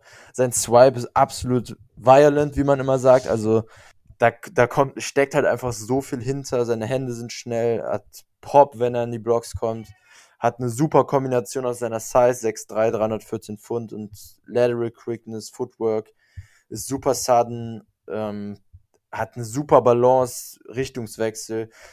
Er bewegt sich überhaupt nicht wie ein Interior D-Liner im Prinzip, kommt so easy um Blocks herum, ist super explosiv, hat einen Top Get-Off, äh, macht Plays im Backfield, in Run Defense und im Pass Rush, also Big Plays auf seinem Tape, konstant. Ähm, seine rohe Power, rohe Gewalt sind einfach total beeindruckend und ist einfach auf dem College-Level quasi fehl am Platz gewesen, gehört ganz klar in die NFL, was das angeht. Ähm, ja, ja, super Anchor and Run Defense, Penetration Playstyle, also Contents Backfield und ist auch noch dazu ziemlich vielseitig, kann in meinen Augen von Zero Tag, also direkt über dem Center bis Five Tag, also Outside Shoulder vom Offensive Tackle spielen. Armlength mit 33,5 ist gut. Also ja, ich weiß nicht, was du zu kritisieren hast. Der, der konstanteste Kritikpunkt, denke ich, ist sein Motor. Seine Ausdauer so ein bisschen hat nie mehr als 396 Snaps gespielt. In Georgia generell in der Line wird ja auch sehr viel rotiert, weil die einfach unfassbar viel Qualität haben. Da ist die Frage, ähm, wie viel davon ist überhaupt sein Fehler dann, wenn man sich den Snap-Count anguckt. Manchmal fand ich ihn auch etwas out of control. Also was Balance angeht, fand ich, hat er teilweise ein bisschen die Kontrolle verloren beim Blockshadden. Ähm, und ist jetzt nicht unbedingt ein Two-Gapper, weil er halt super aggressiv und super ähm, penetrierend spielt im Prinzip. Also will ins Backfield kommen. Two-Gapper sind ja eher kontrollierend als penetrierend und ja, das ist auch nicht unbedingt ein Skillset, aber das ist natürlich auch einfach weniger wertvoll als Penetration-Spieler. Hättest du sonst bei ihm noch großartig was an negativen Punkten? Den größten Punkt, den ich jetzt noch habe, ist, dass er aus meiner Sicht manchmal keine Antworten findet. Also es ist ein Spieler, der, äh, wenn er gedoppelt wird oder so, der die guten, also die, die, die sich richtig nochmal abheben, sind die Spieler, die dann Ideen haben, wie sie mit so einer Situation umgehen können, dass sie jetzt gedoppelt werden, dass sie jetzt im Fokus stehen. Und da sehe ich bei ihm einfach keine Lösung, sondern der, wie du gesagt hast, der, der Motor ist dann fraglich, der gibt dann er gibt nicht auf, aber da kommt dann einfach nichts, dass er nochmal mit mehr Power schiebt oder einen anderen Move probiert, sondern er akzeptiert dann halt, dass er hier gedoppelt wird und dann ist das für ihn halt so und das nervt mich ein bisschen. Deswegen ist er für mich niemand, den ich in der Top 5 nehmen würde. Wir ähneln uns so oft heute. Ich ähm, muss es auch sagen, ich habe, also man, wie fange ich am besten an? Man hört in anderen ähm, Draft-Podcasts, da ist du bist im Prinzip der Erste, der meine Meinung teilt. Ich habe, wenn ich in, in, uh, Round Grades bewerte, dann gibt es bei mir Top 5, Top 10 und dann geht es eben äh, mit, mit Medium First danach weiter. Und Carter hat bei mir auch keine Top 5 Grade bekommen, sondern Top 10 Grade, weil ich insgesamt enttäuscht hört sich zu krass an, aber mit den Vorschusslorbeeren, die er in meinem Kopf hatte, weil man bekommt natürlich, auch wenn man versucht, ohne Eindrücke ins Tape zu gehen, immer was mit, fand ich ihn halt also er ist unfassbar gut, aber er ist nicht so dominant gewesen, dass ich ihn ein Top 5 Grade, was halt ein, ein Blue Chip, absolutes Elite-Prospect für mich ist, einfach nicht geben konnte. Und Top 5 Grade hat halt auch nur einen Spieler bei mir bekommen. Ich wollte dir auch die Frage eigentlich noch stellen, wenn du ein Big Board hättest, wäre Jalen Carter deine 1. Aber das, denke ich mal, ist dann jetzt mit Nein beantwortet, wenn er keinen Top 5 Grade auch bei dir hat. Richtig er ist nicht die 1 und er wäre nicht in der Top 5. Da würde ich dir, wenn ich ein Big Board hätte. Er wäre nicht in der Top geben, 5. Ja. Nee, okay. nee, nee. Ja, gut. Also ich, das, das, ich finde, ein Interior D-Liner muss auf NFL-Niveau Lösungen anbieten können, weil der wird mal gedoppelt werden. Der wird in Situationen kommen, die er äh, nicht unbedingt kennt oder die ihn mal überraschen und da finde ich, ist er halt einfach immer raus. Wenn alles so mhm. läuft, wie das geplant ist, vom, dann läuft es, dann ist es wirklich ziemlich gut. Aber die NFL ist zu clever. Die haben ja. den nach zwei Jahren, finde ich, ich sage jetzt nicht ausgelesen, dass der völlig ineffektiv wird, aber der müsste einen Riesensprung machen, dass er da äh, ja besser wird und ähm, auch da produktiv bleibt. Ja. Also wir haben jetzt sehr lange über Carter geredet, dafür, dass er bei den Packers zu 95% überhaupt nicht verfügbar sein wird. Aber jetzt wird es ein bisschen spannender, weil jetzt kommen dann die Spieler, ich denke mal, der Rest der Klasse ähm, sollte von Platz 2 bis zum Ende für die Packers zumindest an 15 auf dem Board sein können. Vielleicht geht noch einer davor. Ich, also für meine Grades ähm, wäre definitiv keiner dabei. Mein nächster Spieler wäre ähm, Brian Breezy, Clemson, den ich aber auch erst Mitte, Ende erste Runde hätte. Also ich denke, ich nicht. Ja. Denk, denke nicht, dass Breezy Top 10 geht. Ähm, Breezy ist bei mir nur die 3. Die 3. Hast du Kenzie noch davor oder jemand anderes? Ja, Okay. Ich habe Cansey davor. Ja, Cansey ist meine. Aber drei. nicht, Dann das ist. Drei. Also Cansey ist auch nicht viel davor. Das ist, ähm, die zwei ja, sind sehr ist bei, ähnlich. Ist bei mir auch knapp. Cansey Spannend Ende ist, erste Runde und Breeze Mitte bis Ende. Hast du noch einen vierten dabei? In deiner, also hast du jemand in, hast du eine Top 3 oder hast du eine Top 4? Ich habe eine klare, also ich habe eine klare Top 1 mit Carter, dann Breezy und Cansey auf einem Level und dann einen klaren Break zu meiner 4. Meine 4 okay. ist aber mein My Guy in der Klasse. Oh, oh, ich höre. Wollen wir erst Breezy und Kenzie kurz anschneiden oder? Okay, okay, du hast okay, mich überzeugt. äh, dann mache ich Breezy und du machst Kenzie die yes. Stärken jeweils yes. sagen. Yes. Brian Breezy, Clemson, 21 Jahre alt, ziemlich jung. Ähm, Physical Tools im Prinzip. Ist athletisch, einfach auf sehr, sehr gutem Niveau. Ähm, Kombi mit seiner Size mit 6'6, 298 Pfund ist das halt einfach ein Projekt und upside-technischen Spieler, den ich Mitte der ersten Runde, wie gesagt, nehmen würde. Pass Rush Tools sind einfach sehr stark. Er ist powerful, er hat viel Kraft, starke Hände, ist explosiv, spielt immer mit Intensität und ähm, ist als Gap Penetrator, das Wort habe ich eben schon benutzt bei Karte, vielleicht kurze Erklärung. Ähm, Spieler, die halt, gerade wenn sie zwischen zwei O-Linern stehen und nicht direkt über einem O-Liner, so explosiv sind, dass sie durch ihre Explosivität und ihre ähm, ihre Intensität schnell ins Backfield kommen und zwischen zwei O-Linern schnell durch Arme durchrasen können. Das ist vielleicht eine ganz gute Erklärung. Ähm, hat dazu noch eine gute Play Strength in Run Defense, finde ich. Spielt ziemlich, ziemlich sound in, in seinen Gaps. Ähm, hält die Line of Scrimmage am Point of Attack. Hat eine gute Leverage und, und Stärke und ist einigermaßen ähm, versatile, vielseitig, kann auch ähnlich wie Kader, denke ich, in verschiedenen Downs 0 bis 5 Tag spielen und ist zumindest da nirgendwo ähm, out of place, also nirgendwo schlecht aufgehoben. Quickness finde ich gut, Reactionary Skills finde ich gut und seine Effort fand ich insgesamt auch stark. Ähm, schlecht fand ich im Prinzip, dass er einfach extrem inkonstant ist als Spieler. Ähm, hat auch wie Kader ein bisschen ähm, Durability, also Ausdauer-Concerns, 430 Snaps, 220 gespielt, war sein Career High. Danach nur noch 152, 330, auch mit Verletzungen zu kämpfen gehabt. Kreuzbandriss, Schu jetzt vergangene Saison eine Schulterverletzung. Ähm, viel Verletzungssorgen, die man mit einberechnen muss. Und als Pass Rusher einfach super roh technisch, kommt im Prinzip nur über Athletik und seine Stärke und hat halt Handwork, gar keine klaren Moves und seine Leverage von Bull Rush ist auch noch sehr ausbaufähig. Und seine Armlänge von 32,5 ist auch ja schon unterdurchschnittlich. Das heißt, als Bullrusher kommt da eher weniger. Das geht eher über Athletik, Quickness, Explosivität in meinen Augen. Und er ist halt einfach noch inkonstant. In ähm, aber das ist ein Projekt, deshalb habe ich ihn noch, noch über Kenzie gesetzt, auch weil er halt kompletter ist als Spieler, was ich in der ersten Runde schon noch nehmen würde. Ich finde, das ist eine sehr runde Beschreibung. Ich würde sagen, was mich noch am meisten nervt, ist, dass er wenn O-Liner sehr aggressiv vorgehen, also richtig mit, mit Wumms reingehen, dann lässt er sich davon ein bisschen beeindrucken und ganz gerne mal so ein bisschen einfacher wegschieben. Das hat mir nicht so gefallen, aber ansonsten hast du es eigentlich total rund beschrieben, auch die Kritikpunkte.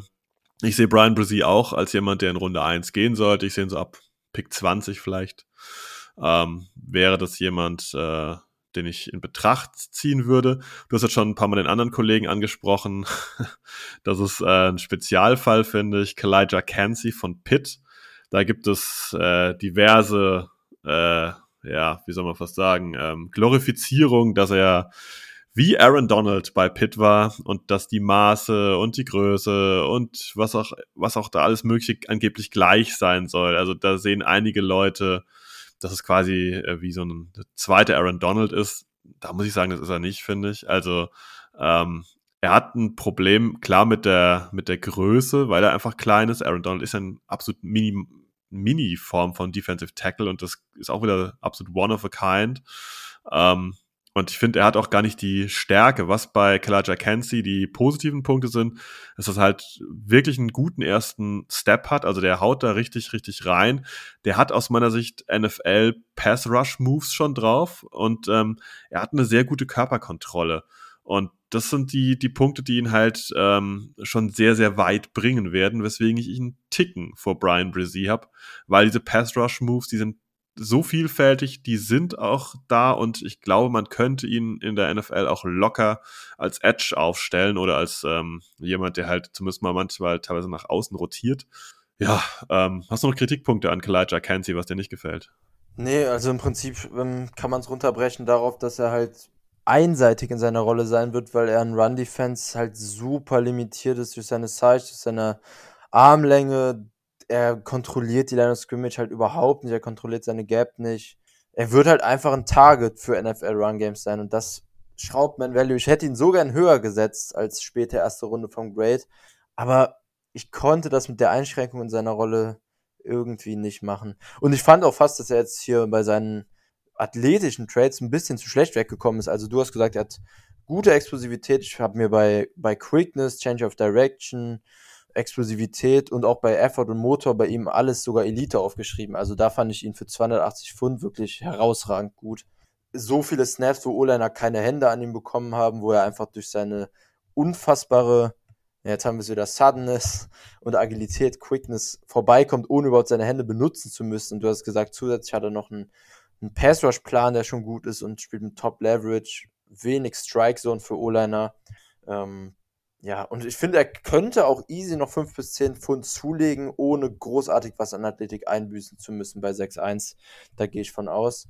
Ähm, deshalb Ich habe ihn ja auch noch später, erste Runde, also ich sehe nicht schlecht, aber ja, so eingeschränkt in Run-Defense zu sein, bringt dann halt trotzdem einfach ein, ja, senkt, senkt den Value halt einfach schon noch ein gutes Stück für mich, auch wenn er als Pass-Rusher schon gut projecten wird für die NFL. Wer ist dann eigentlich deine vier? Ja, meine vier ist wie gesagt mein My Guy, aber trotzdem klarer Tierbreak. Ähm, und zwar, ich bin gespannt, also viele haben ihn niedriger. Es ist äh, Keanu Benton von Wisconsin. Spannend, finde ich gut. Äh, den habe ich auf der 6. Ist nicht so Okay, allzu weit das entfernt. geht noch. Mag Hab- ich auch. Sehr guter Spieler. ich äh, Ende zweite, äh, Anfang dritte Runde. Also klar weg von der ersten Runde, aber mein nächstbester Interior D-Liner. Wie gesagt, ganz klares Break nach Kenzie bei mir. Ähm, Keanu Benton, wenn ich gerade dabei bin, hat, was Strength angeht, kann er fast mit den Top Prospects in meinen Augen mithalten. Also seine, seine Oberkörperstärke und seine Handstärke ist für mich absolut top-notch. Ist super violent, hat mega Pop in seinen Händen, easy Block Shader mit seiner Hand Strength, ähm, solide Kombination sogar mit seinen Händen fand ich und ist einfach ähm, bei ihm der Playstyle insgesamt super powerful, super disruptive, hat einen guten Anchor in Run Defense, macht die Line of Scrimmage fest, kann die Pocket pushen und auch ähm, solide Bullrushen finde ich. Ähm, Size-technisch ist er auch gut dabei mit 6'4, 309, 33, 7 Achtel Arme. Ähm, alles so im durchschnittlichen, überdurchschnittlichen Bereich. Guter Motor dafür, dass er knapp 310 Pfund wiegt. Ähm, einzelne Plays, wo er bis zur Sideline auch Running Backs und Quarterbacks, die aus der Pocket gehen, verfolgt.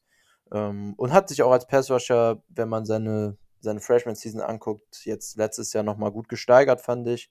Ähm, bringt Two-Gap-Ability mit. Habe ich jetzt gerade eben bei, bei ähm, Breezy ein bisschen und bei, bei ähm, Kader vor allem kritisiert. Durch seine Strength, durch seine Power ähm, am Point of Attack und deckt auch einfach gut Range ab in der Box. Negativ, warum er halt einfach, das hat sich jetzt alles sehr gut angehört, nicht, trotzdem nur zweite, dritte Runde ist für mich, ist halt ein durchschnittlicher Athlet und ähm, das sieht man an allen Sachen. Get-Off, Explosivität, gewinnt nicht durch Quickness, wie gesagt, sondern durch Power. Ähm, Handplacement ist noch oft inkonstant, da wird er ab und zu zu schnell kontrolliert. Ähm, Pad-Level ist oft ein bisschen upright, will viel aus seiner Stärke im Oberkörper machen und ist auch im Gegensatz zu denen, die wir bisher genannt haben, schon recht limitiert auf eine Rolle als, also weiter als Three-Tag würde ich ihn nicht rausschieben mit seiner Athletik, sagen wir es so. Ja, ja, kann ich, kann ich so mitgehen. Ich habe eigentlich nichts zu ergänzen. Ich finde es äh, sehr rund, was du beschrieben hast. Ich würde dann auch ähm, in dem Rundenbereich ziehen. Meine vier würde ich noch in Runde 1 ziehen. Hast du eine Idee, wer es sein könnte? Okay, das äh, will ich jetzt, das will ich jetzt erraten. Gib mir drei Sekunden. Deine vier. Einer liegt auf der Hand, weil der beim Combine natürlich absolut zerrissen hat. Ja, alle anderen wären schon ein Longshot für Runde 1. Ich bin gespannt. Aber dann sage ich, Adebayor ist noch deine, deine vier in Runde 1. Nein, es ist Siaki Ika. Oh, okay. Das Gegenteil von Adebayor im Prinzip. Ja, Interessant. ja. Ähm, mochte ich auch einigermaßen, ist aber nur auf der 8 bei mir. Aber dann leg mal los. Ja, Siaki Ika, äh, 6 foot 3, äh, klassischer Nose Tackle, klassisches Size, dazu 6 foot 3, 6 foot 4, da wird jemand nicht gestritten. Ähm, der kann, er ist ein bisschen limitiert, weil er aus meiner Sicht nur als 3-Tag oder 1-Tag spielen kann, aber der nimmt richtig gute Angles, der, der geht direkt den direkten Weg, der, der verschwendet keine Bewegung. Ich mag's Leute, die, ähm, im Englischen heißt das äh, Create Havoc, also die äh, Chaos verursachen und es ist einer davon. Der hat schwere Hände, der nutzt die deutlich, der, der, der ist wie so ein Fels, der, der gegen die, die O-Liner dagegen läuft. Ähm, ich mag das grundsätzlich, wie der das Ganze angeht und er hat einen, also wenn es High Motor gibt, dann hat Siaki Ika einen High, High, High, High, High Motor. Also, und der hat überhaupt kein Problem mit Double Teams und äh, die nimmt er auch regelmäßig auseinander und hat relativ schnelle Füße für, für seine Size. Also, das ist das, was ich bei ihm sehe, warum er bei mir wirklich, äh, ja, mit Breezy und ähm, Kalijah Kansi auf einer, ja, auf, einer Ebene steht. Er ist knapp hinter ihn, aber in dem Feld sich da bewegt. Als Kritikpunkt, ja, Tackles verpasst er manchmal durchaus und er spielt ein bisschen, he plays too high, also ein bisschen zu aufrecht manchmal. Das würde ich sagen, das kann man schon ihm kritisieren, aber ich sehe genug Potenzial, dass der ein absoluter Impact-Player auf NFL-Level sein kann, eben weil er mit Double Teams kein Problem hat, eben weil er stetig weitermacht und halt auf jedem Level, wo er gespielt hat, sorgt er für Chaos. Das ist krass. Das ist wirklich krass, erste Runde. Ich, ähm, also das Tape war wirklich entertaining, weil er einfach unfassbar stark ist, wie du gesagt hast. Gerade im Lower Body, seine Beine, seine, seine Power, die er hat, ist schon wirklich extrem heftig. Verliert überhaupt keinen Ground an der Line Scrimmage und ist ein sehr guter Bullrusher. Aber ich kann keinen Spieler so hoch sehen, der als Pass-Rusher komplett vom Bullrush abhängig ist, auch wenn er das wirklich gut macht und so eingeschränkt in der Athletik ist. Ähm, ist halt ja, also im Prinzip als Pass, Pass äh, nochmal neu. Als Pass gewinnt er nur durch O-Liner durch. Er, er, gewinnt nie vorbei an O-Linern. Ähm, hat halt gar keinen Band, gar keine Agilität in meinen Augen. Und was mich dann ein bisschen runterzieht in Run Defense ist, dass der halt in seiner Range limitiert ist, weil er nur 32 ähm, 3 Achtel Arme hat. Das ist ein bisschen problematisch dann als Two-Gapper zumindest. Und halt durch seine niedrige Exklusivität ist ja dann auch, was Sideline-to-Sideline-Speed angeht, bei Zone-Runs, bei Outside-Runs vor allem, ähm, schwierig da Plays zu machen, sage ich mal. Aber sonst, also vom Skillset, was, was die Stärken angeht, habe ich ja nichts anderes als du. Aber ich sehe halt den Value von einem klaren Nose-Tackle, der halt als Bullrusher nur gewinnt, sehe ich dann halt einfach, glaube ich, klar schwächer als du. Bei, bei mir ist er dritte bis vierte Runde. Ich würde auch sagen, dass ich tendenziell schon drüber bin bei ihm, aber ich bin ein Fan. Das ist wirklich so. In ja, der, in der Interior D-Line habe ich keinen My Guy dieses Jahr, außer ihn. Er ist ich so, dass wo ich sage, wow, der, der ist es. Der, mhm. Den finde ich richtig Bombe und äh, da bin ich wahrscheinlich drüber. Ja. Ja, wo wir bei No Second sind, denke ich, können wir Marcy Smith noch schnell in die Runde reinwerfen. Den habe ich noch zwei Plätze über Ika. Ähm, hast du den dann zumindest auch in ähnlicher Range oder hast du den deutlich? Den habe ich direkt hinten dran, ja. Ja, okay, macht ja dann Sinn äh, wenn du das mehr values. Ja, ist im Prinzip ähm, sehr ähnlicher Spieler, auch super stark, ähm, super Nose-Tackle, Trades, dafür auch athletisch limitiert, zumindest was Gerdoff und ähm, Explosivität angeht, aber halt auch einfach unfassbar stark. Bisschen längere Arme dann auch als, ähm, als Ika zumindest und fand ich dann für seine Size und für so ein Big Tackle zumindest, was Lateral Quickness angeht, ähm, ordentlich. Ich meine, er wiegt halt auch nochmal 320 Pfund im Gegensatz zu Ika. Ich, wobei, wir haben Ikas heißt, glaube ich, eben gar nicht genannt, wiegt 335 Pfund. Da ist dann natürlich mit Quickness auch nochmal ein bisschen schwieriger. als bei Masi Smith. Ähm, aber beides, beides Nose-Tackles, die man da reinwerfen kann, denke ich. Einen Namen, glaube ich, würde ich noch mal ganz kurz droppen, aber wirklich nur ganz kurz. Äh, Moro Ojomo von mhm. Texas, der wird auch ganz gerne genannt. Ist auch ein Spieler, gute Technik, äh, High Motor, hat ein, ja, äh, kräftige Hände. Problem ist, super inkonstant und äh, der hat eigentlich auch keine Geschwindigkeit, irgendwie, um irgendwie um die Edge rumzukommen. Also auch jemand, der, wenn dann durch die O-Line quasi durchgehen müsste, um da großen Effekt zu haben, ist jemand, der auch noch ganz gerne ja, genannt wird in einen ja, früheren Runden, ist übertrieben, aber vielleicht Runde 3, Runde 4, könnte der vielleicht bei den Packers landen. Ja, war für mich so ein kleiner Tweener, weil er wiegt ja auch nur 292 Pfund. Ähm, fand ich aber als Passrusher eigentlich ganz erfrischend. Den würde ich auch tatsächlich Ende dritte, Anfang vierte Runde sogar schon nehmen. Habe ich auch, also fand ich echt äh, das Tape ganz ordentlich, muss ich sagen. Ja, wenn wir jetzt schon bei Edge-Rushern sind oder über die Edge reden, ich würde sagen, wir können rüberwechseln, oder? Ja, kommt drauf an, wo wir, wo wir Kollege Adebayor einbauen wollen. Wenn wir den nicht bei den Edges nehmen, dann würde ich den auf jeden Fall noch ansprechen. Dann sprich ihn an, weil ich würde ihn weder bei dem einen noch bei dem anderen ansprechen. Ja? Okay, wäre meine 5 bei den Defensive Tackles, also schon noch deutlich höher. Ich habe äh, ihn bei Edge gelistet und da auf der 11. Oh, ja, okay, das geht ja sogar noch. Ich dachte jetzt, so wie du es gesagt hast, du hast den deutlich niedriger. Äh, ja, pff. für die, die es nicht mitbekommen haben, unfassbarer Athlet. Also selten so eine Combine gesehen. 282 Pfund ist eine äh, 4,449 gelaufen. Das ist eine Zeit, die bei Safeties ordentlich ist. Und der wie halt 280 Pfund. Äh, eine 1,61 10 Yard Split. Das sind wirklich unfassbare Zahlen für einen Defensive Tackle. Äh, Northwestern, by the way, habe ich noch gar nicht gesagt, glaube ich. Ähm, ja, diese Athletik sieht man auch auf seinem Tape. Unfassbar explosiv. Sein First Step ist unglaublich schnell. Als Gap Shooter dementsprechend auch super Skillset, gute Leverage, weil er halt 6'2 ist, ziemlich klein, ähm, niedriger Körperschwerpunkt für einen Defensive Tackle. Ähm, hat auch bei Northwestern ziemlich viel auf dem Edge sogar gespielt. Deshalb relativ versatile, bei Pass Rush Downs in der NFL sicher auch innen einsetzbar. Ähm, und ist halt durch seine Armlänge, die man noch nennen kann, mit 33,7 Achtel, einfach ein super Bullrush-Thread. Ähm, könnte da sogar noch besser werden mit seiner Explosivität plus seiner Armlänge und Leverage. Also hat da einfach unfassbar gute Trades für. Und ja, der, ich gehe schwer davon aus, dass sein Combine ihn bei NFL-Teams, ähm, wir haben es eben angesprochen, die NFL steht halt auf Freaks bei Daniel Washington und ich glaube nicht, dass der aus Runde 2 rausfallen wird und ich sehe sogar eine Mini-Chance, auch wenn ich ähm, ihn Runde 2 bis Anfang Runde 3 sehe, dass der sogar Ende Runde 1 von irgendeinem Team genommen werden könnte. Auch wenn ich das sehr früh fände.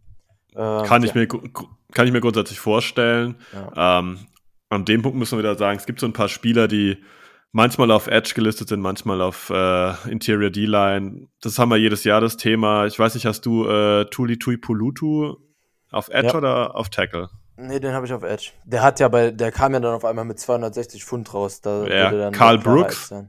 Carl Brooks habe ich mich super schwer getan. Habe ich am Ende bei den Edges gerankt tatsächlich, aber würde ich fast sogar doch noch eher bei den Interior Dealern ansehen. Mhm. Aber ja, ganz, also, also fast 50-50 bei Brooks. Ja, also seht uns das nach, das ist nicht so eine ja, klare Masse. Ich denke, da gibt es auch NFL von den NFL-Teams her garantiert unterschiedliche Ansichten, ob derjenige jetzt dann Interior oder halt dann Outside spielt. Aber wenn wir bei Outside sind, dann gehen wir doch mal nach einer Stunde 38 schon äh, rüber und äh, gehen auf die Edges. Ähm, ich denke, über den, den ersten oder den zweiten, vielleicht auch den dritten, müssen wir gar nicht so lange sprechen, weil die wahrscheinlich nicht bei den Packers landen könnten. Ich drop mal die drei Namen, die einfach da sind. Will Anderson, Tyree Wilson und Miles Murphy. Bei Miles Murphy würde ich sagen, gibt es eine realistische Chance, dass er vielleicht an 15 da wäre, bei den anderen zwei eigentlich nicht, oder? Äh, ja, sind ja, also Konsens ist ja mittlerweile relativ klar. Anderson, Wilson, Murphy in der Reihenfolge. Ich habe Murphy auf zwei sogar. Ich habe Murphy vor Wilson. Ähm, bei Wilson bin ich nicht ganz so hoch wie der Konsens, aber ist für mich immer noch Top 10 bis Mitte für erste Runde vom Value. Aber wahrscheinlich ähm, werden alle drei weg sein und ich denke auch, dass Wilson vor Murphy geht. Ähm, einfach weil die, weil die Kombination bei Wilson aus seiner Größe, seiner Athletik und seiner Power, ich meine, er hat über 36 Arme, das ist halt schon extrem krass. Aber wie du sagst, ich denke, bei den drei müssen wir nicht mega viel drüber reden, vielleicht am ehesten noch bei Murphy. Ähm, was ich sehr gerne mache, da ich ihn ja sogar auf zwei habe. Ähm, hat mir sehr gut Ja, dann gefallen. leg mal los, Chris. Miles Murphy, 21 von Clemson, ähm, ist Size, Athletik, technisch, was die Kombination angeht, einfach ein extrem krasser Spieler. 6'5, knapp 270 Pfund, also kein leichter Edge, 33, dreiviertel Arme und hat dazu einfach in meinen Augen Elite Movement Skills bei seiner Size die man so in der Kombi nicht oft sieht. Mega explosiv, schießt durch Gaps gegen Zone Blocking, ist auch ein ganz klarer Gap Penetrator als Pass Rusher und stresst einfach Offensive Tackles andauernd und konstant vertikal, wenn er sein Get-Off gut timet. Ähm, ist eine extreme Gefahr bei Stunts und bei Loops, also wenn er quasi seine, seine Pass Rushs kreuzt mit Interior D-Linern, hat eine gute Power am Point of Attack, gute Length, ist ein guter Bullrusher, finde ich schon auf Tape, hat gute Speed-to-Power-Conversions und eine gute Power an seinen Händen. Ähm, hat auf seinem Tape, wir kommen gleich zu negativen Punkten, ist inkonstant, aber wenn er seine High-End-Raps hat, ähm, wo er was zeigt, dann ist das absolut Top 10 wert für mich. Also teilweise wirklich mind-blowing einzelne Snaps dabei, aber leider nur ein Flash bisher, ist ein kleines Projekt. Ähm, Band ist nicht ganz auf dem Top-Niveau wie seine anderen athletischen Trades, finde ich. Da würde ich eher in die Richtung solide gehen, auch was Agilität bei Inside-Moves angeht. Ähm, aber Motor gut, Playstyle ist wirklich hervorzuheben. Und hat sogar Athletik bei Zone Drops einzeln immer wieder in Coverage gedroppt. Also auch da kann man definitiv mit arbeiten, auch wenn er primär auf jeden Fall Pass Rusher sein sollte. Ja, wie gesagt, Pass Rush Production ist einfach insgesamt nicht auf Elite-Niveau gewesen, was halt bei einem Top 10 Grade, wo ich ihn habe und wo er eventuell dann wahrscheinlich auch gehen wird, Top 10 bis Mitte erste Runde, ist einfach noch nicht auf dem Niveau gewesen, weil es super inkonstant war. Hat wenig bis keinen Pass-Rush-Plan. Das unterscheidet ihn auch ganz, ganz klar von Will Anderson unter anderem. Ähm, rennt im Prinzip einfach planlos in Kontakt rein, hat keine Moves, keine Counter, wird teilweise einfach viel zu leicht aus Plays genommen, hat Probleme mit seiner Leverage, deshalb könnte sein Bullrush auch noch viel besser sein bei seiner Explosivität. Ähm, und seine Quicks, seine Hüften, seine Lateral Quickness sind auch einfach etwas stiff ähm, im Vergleich zu seiner sonstigen Athletik, finde ich. Und in Run Defense ja, kann Gaps penetraten, aber ist auch noch viele Hit or Miss, weil er super wild und aggressiv spielt und nicht wirklich diszipliniert in Run Defense. Und was man auch noch, das hast du, glaube ich, bei, mir fällt gerade gar nicht mal ein, welcher Spieler es war, ähm, bemängelt, dass die Entwicklung dir gefehlt hat. Ich glaube, Quentin Johnson war es sogar. Ne? Da, ja, richtig. kann man ja. Bei, bei, Murphy definitiv auch bemängeln, weil die Entwicklung am College äh, fast schon rückläufig war. war. Die beste Saison war seine Freshman-Season wahrscheinlich und dann hat er nicht wirklich große Fortschritte gemacht. Ich würde Miles Murphy super gerne beim Packers sehen. Ich finde, er ist einfach roh. Dieser Begriff roh ja. trifft auf ihn sehr, sehr gut, weil er einfach, du siehst, was da möglich ist, aber du hast ja schon gesagt, die Production war nicht da und manchmal sieht man es nicht, dann sieht man es mal wieder, dass er es dann doch kann oder, oder macht und ich finde, er, ist ein, er ist ein Projekt und das wäre der klassische, das ist die Rashawn Gary Nummer wieder. Das ja. würde, würde Astra und Packers passen, dass er was sich entwickeln muss erstmal oder auch gewollt ist, dass es sich entwickelt. Und ähm, ja, viel mehr habe ich echt zu Miles Murphy gar nicht zu sagen. Ähm, ich weiß gar nicht, wie weit wir jetzt die ganzen Edge Rusher durchgehen wollen. Ich droppe jetzt auch mal so ein paar Namen hin. Vielleicht kannst du so ganz kurz äh, mal ein Stimmungsbild dazu abgeben. Luke Van was hältst du von dem? Weil da habe ich letzte Woche schon im Podcast ein bisschen was dazu gesagt. Mm, äh, ja, Luke Van ist für mich so sogar die, äh, die 5 hinter, ja, vielleicht kommen wir gleich dazu. Luke Van ist für mich die 5, aber zusammen in einem Tier mit meiner 6. Ähm, ist halt, ja, wurde Herkules genannt bei Iowa, ist ein unfassbar athletisch gebauter Edge Rusher, auch auf der heavieren Seite mit knapp 270 Pfund. Ähm, ist wahrscheinlich der beste Bullrusher in der Draft Class, wenn nicht auf jeden Fall einer der besten. Ähm, super Length, super Power, super explosiv. Ist halt seine seine ganz klarer Go-To-Move, auch einfach, weil ihm ansonsten schon was fehlt, ist ähm, quasi nur Bullrusher, aber das auf super hohem Niveau. Ähm, da frage ich mich aber ein bisschen, weshalb er bei mir auch nur einen Zweitrunden-Grade hat, ob dieser pure Bullrush, den er hat, auch wenn er top ist und Top-Trades dafür hat, in der NFL reicht, ganz ohne Band, ähm, auch wenn er den noch steigern könnte, weil er die Trades dafür hat, um das gerade am Anfang in der NFL dann für einen First-Round-Pick ähm, ja, dem gerecht werden zu können, weil Block-Shedding ist noch sehr, sehr schwach, war ähm, nie Fulltime-Starter bei Iowa, was ein bisschen merkwürdig ist ähm, insgesamt, aber das ist dann auch ein Punkt, den man erwähnen kann. Aber ja, wenn man da die Trades nimmt, einfach seine 11er Hände, 34er Arme, 1,6,4 äh, 1,6,14 Yard Split ähm, und dann einfach diese Power, die er hat und seine Size, das sind schon Trades, die man hochschätzen muss, aber für mich hat es für den First Round Grade nicht ganz gereicht. Ja, würde ich, würde ich soweit äh, mitgehen.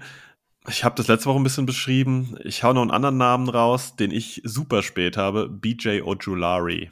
Jetzt bin ich gespannt, was du zu dem sagst. Da habe ich garantiert ein paar Kritikpunkte gleich. Ja, da ähm, sind wir dann doch wieder näher beieinander. Habe ich. Was heißt denn super spät? Bei mir ist auf der 14, ist aber auch schon unterm Konsens. Ich habe auf 16. Ich habe ja. gedacht, da sind wir auseinander, aber da sind wir auch nicht auseinander. Nee, tatsächlich nicht. Äh, mach du, ich habe gerade so viel erzählt zu Murphy und zu Vanessa. Mach du mal gerne Ojulari. Ich, ich sehe es einfach nicht. Also ich sehe da jemand, der aus meiner Sicht für einen Edge Rusher zu klein ist, mit 6 foot 2. Ja, er ist noch jung. Und ich sehe aber abgesehen von Geschwindigkeit, sehe ich eigentlich nichts. Er hat einen Elite Spin Move und das war's auch. Ich finde, er ist inkonstant. Ich finde, er ist körperlich zu schwach, er ist nicht kräftig genug.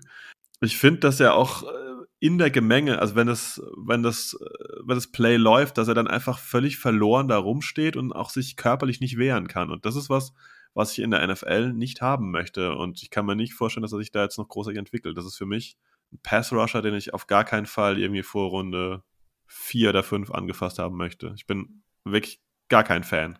Ja, okay. Dann sind wir im Ranking ähnlich, in der Grade aber noch unterschiedlich. Ich habe ihn schon noch Runde 3. Ähm, das zeigt aber auch, wie gut die Edge-Klasse insgesamt ist. Ich fand ihn dann schon als Passrusher schon noch ein bisschen besser als nur Spin Move. Also ich fand ihn schon sudden, agil, Change of Direction ganz gut, explosiv. Ähm, also Athletik insgesamt fand ich schon deutlich positiv und ich fand auch seine Hände insgesamt schon relativ weit. Also seine, seine Handtechnik fand ich, dass er da schon Moves hatte, auch einzelne Counter. Ähm, aber zum Power-Kritikpunkt, klar, da muss man mitgehen, ist ähm, relativ klarer Passrusher, aber in der Rolle als klarer Passrusher, auch wenn ich ihn da nicht so gut sehe, wie manch andere das tun, die, also ist ziemlich konstant Top 10 sogar im Konsens, würde ich sagen, ähm, finde ich schon, dass er als Passrusher dann gerade bei Third Downs, bei längeren Second Downs schon von der Rookie-Saison an, weil er eben reif ist in seiner Technik, schon auch eine Rolle haben kann. Aber limitiert, weil eingeschränkt als Run-Defender. Dann würde ich dir mal einen anderen Namen vorwerfen, den äh, ich ganz gerne mag, aber den auch nicht jeder gerne mag. Äh, Will McDonald. Was hältst du von dem? Weil Ach. vorhin war es bei Xavier Hutchinson ja relativ äh, positiv. Iowa State, ne? Und das ist auch Iowa State. Ist Will McDonald ja. auch jemand, der bei dir positiv wegkommt? Ja, hat sich durch meine Draftbewertung gezogen. Iowa State hat es mir irgendwie angetan. Ist mit Van Ness zusammen so in meinem vierten Tier auf der 6 hinter Van Ness. Auch Mitte, Ende zweite Runde. Ähm, super explosiv, unfassbar äh, athletisch und lange Arme noch dazu. 34, 7 Achtel. Ähm, darf man nicht vergessen. Ist aber auch eingeschränkt gegen den Run. Ist halt auch einfach light mit 239 Pfund. Das wird schwierig in der NFL gegen den Run da überhaupt irgendwie einen Anker zu setzen und da Impact zu haben. Hat auch wenig Power-Elemente in seinem Spiel, aber ist als Pass-Rusher mit seiner Armlength oder seiner Length insgesamt ist auch 6'4 groß. Ähm, plus seinem Band und seinen Trades, die er als Speed-Rusher mitbringt, so gut ähm, und bringt so einen Motor und so einen Effort mit, dass ich den dann trotzdem in der zweiten Runde extrem gerne und sofort nehmen würde, weil der hat, denke ich, als trotz wenig Impact als in Run Defense in der NFL ähm, als Pass Rusher so gut sein kann, dass der da einen Second Round Pick auf jeden Fall rechtfertigen kann. Und man muss dazu sagen, dass der bei Iowa State so viel out of position gespielt hat.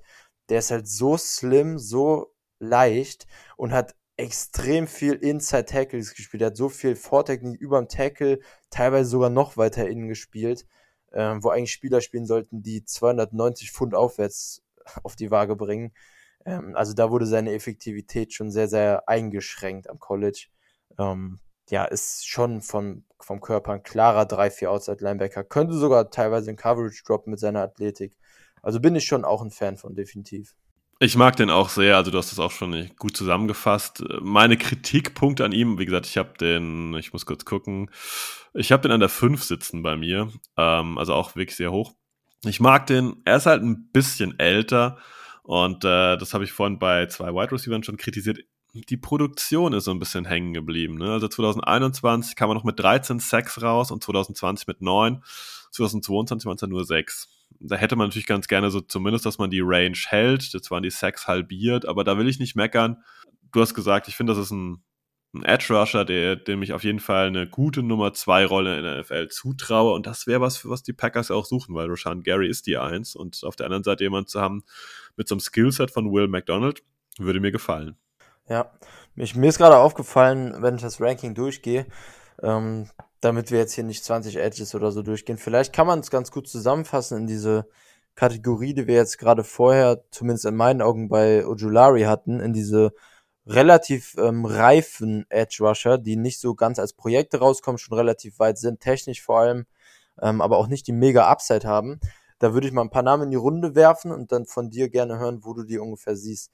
Der erste, den haben wir eben schon ganz kurz angesprochen bei den Interior Designern, wäre Tui Pulutu. Den hätte ich auf der 7, auch so im Bereich Ende zweite Runde. Wo hättest du den? Ich bin absoluter äh, Tuli Tui Polotu Believer. Ich habe ihn auch auf der 7. Mhm. Ähm, ich würde ihn auch in Runde 2 nehmen. Ich weiß, er ist ein Tweener. Das ist so die Mischung, ist der jetzt Interior D-Liner, was er letztendlich gespielt hat.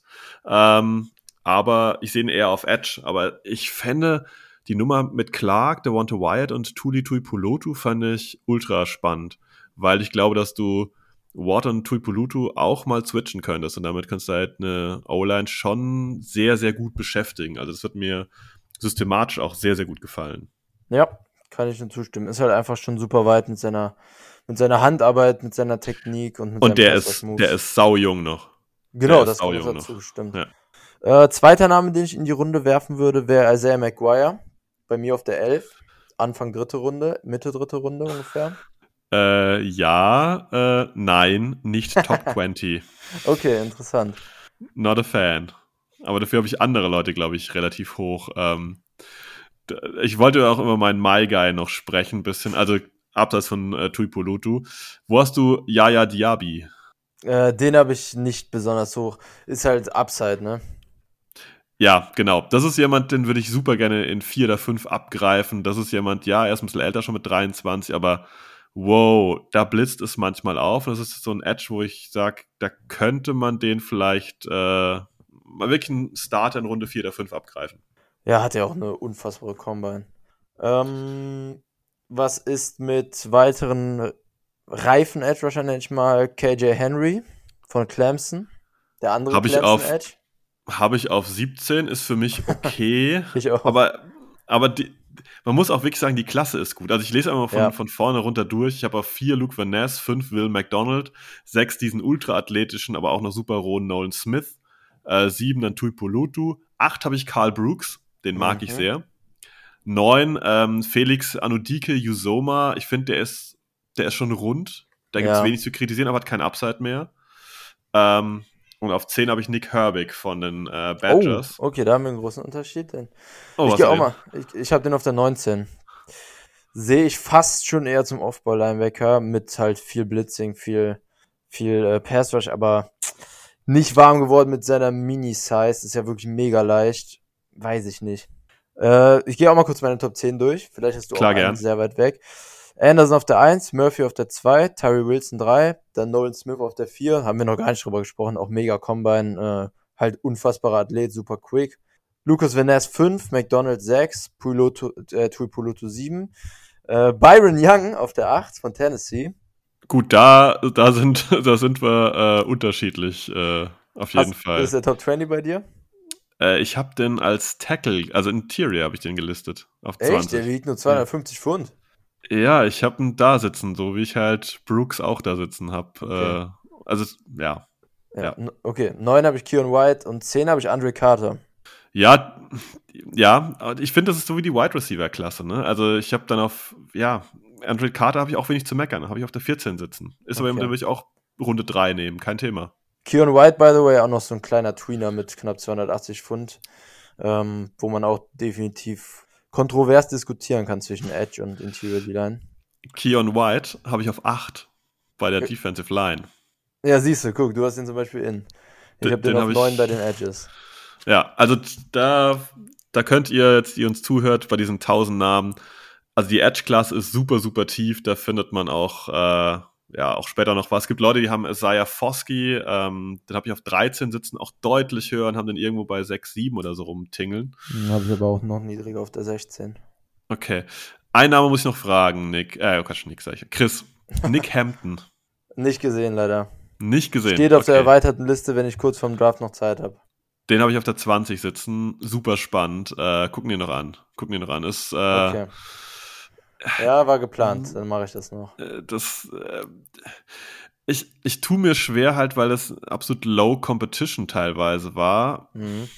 Also wenn die Packers einen Flyer setzen wollen, ich würde mich bei Hampton echt freuen, weil er sieht halt super dominant aus, aber es ist halt auch immer die Frage, was für eine Klasse hast du auf der anderen Seite dann natürlich da stehen und Mhm. ähm, da kann er schon sehr glänzen und yo, yo, yo. Jo. Ähm, Warte, ganz Sollen wir- grundsätzlich, vielleicht bevor wir zu dem, zur letzten Position rübergehen, ja, äh, wollte, wollte ich noch sagen, gar keinen Spieler nennen, sondern ganz generell, dass ich es begrüßen würde und halt auch einfach für super sinnvoll äh, halte, wenn die Packers hier auch einfach ein bisschen Upside draften, weil wir haben noch jetzt mindestens einer Preston, Gary sowieso und Inakbari war halt solider als Rookie. Deshalb sehe ich absolut keine Not, einen fertigen Spieler zu nehmen.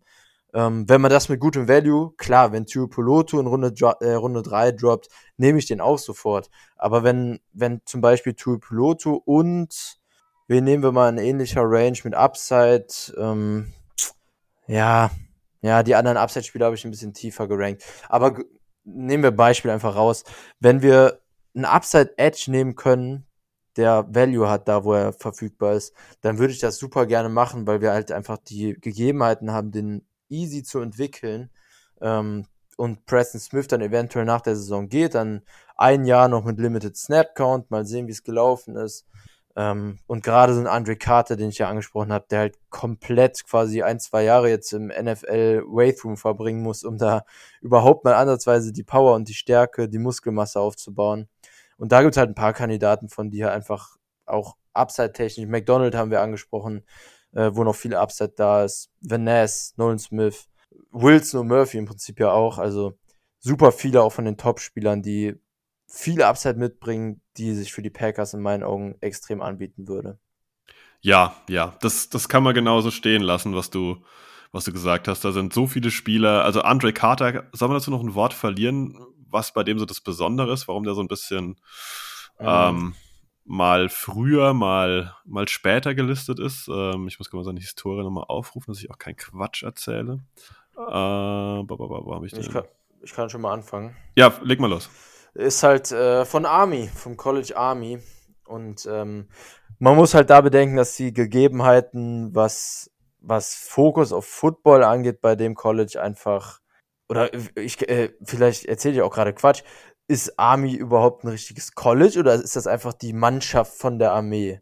Das ist mehr oder minder die Mannschaft von der Armee. Also klar, du, du betrittst ja auch eine Art Ausbildungscampus, sag ich mal. Ne? Aber das klassische College ist es im Prinzip nicht. Ja, okay. Okay, aber dann zurück zum Kern der Aussage. Ähm, da liegt der Fokus halt einfach nicht darauf, dass du Athletik im Sinne von Footballspieler-Athletik aufbaust, sondern das unterscheidet sich halt krass dazu, wie die Soldaten da trainiert werden. Deshalb waren seine Combine-Tests auch wirklich überraschend schlecht, weil er eigentlich als krasser Athlet galt ähm, oder gilt. Und äh, das war ein bisschen enttäuschend, ist dann bei vielen auch gedroppt jetzt nochmal nach der, nach der Combine. Ähm, ich habe ihn immer noch in der Top 10, aber ich kann es verstehen. Also er ist halt unfassbar schwach in Run-Defense, muss man sagen. Er hält überhaupt nichts am Point of Attack. Ähm, hat halt überhaupt keinen NFL-Körper. Ähm, ich weiß gar nicht, wo es war. Senior Bowl, Combine, Pro oder irgendwas hat man ihn, glaube ich, auch oberkörperfrei gesehen. Sieht auch überhaupt nicht aus wie ein Footballspieler. Ähm, ich finde, ich find, der, der, der, Knackpunkt bei ihm ist, wenn du ihn ziehst, siehst du, was für ein athletisches Potenzial er haben könnte. Ja. Wenn du ihm zwei Jahre, sag ich jetzt einfach mal so ins Blaue rein, Zeit gibst, das Ganze zu entwickeln, und weil die Instinkte und alles hat der, ne? Der, der, der ist Elite, wenn der aus seinem Stance rauskommt, finde ich. Ne? Der ist super quick, der ist fluide, ja. der, der ist schnell. Und vor allem ist er halt 6, 7 groß und ja. ist dabei so sudden und so quick. Es ist alles da. Aber, also wenn ich vorhin gesagt habe, dass ein anderer roh ist, Andre Carter ist, ist ja. quasi ungeboren. Ne? Also das, der ist gefühlt noch, nicht, noch gar nicht da und es wäre ein klassisches Packers-Projekt, so einzuholen. Ja, das also.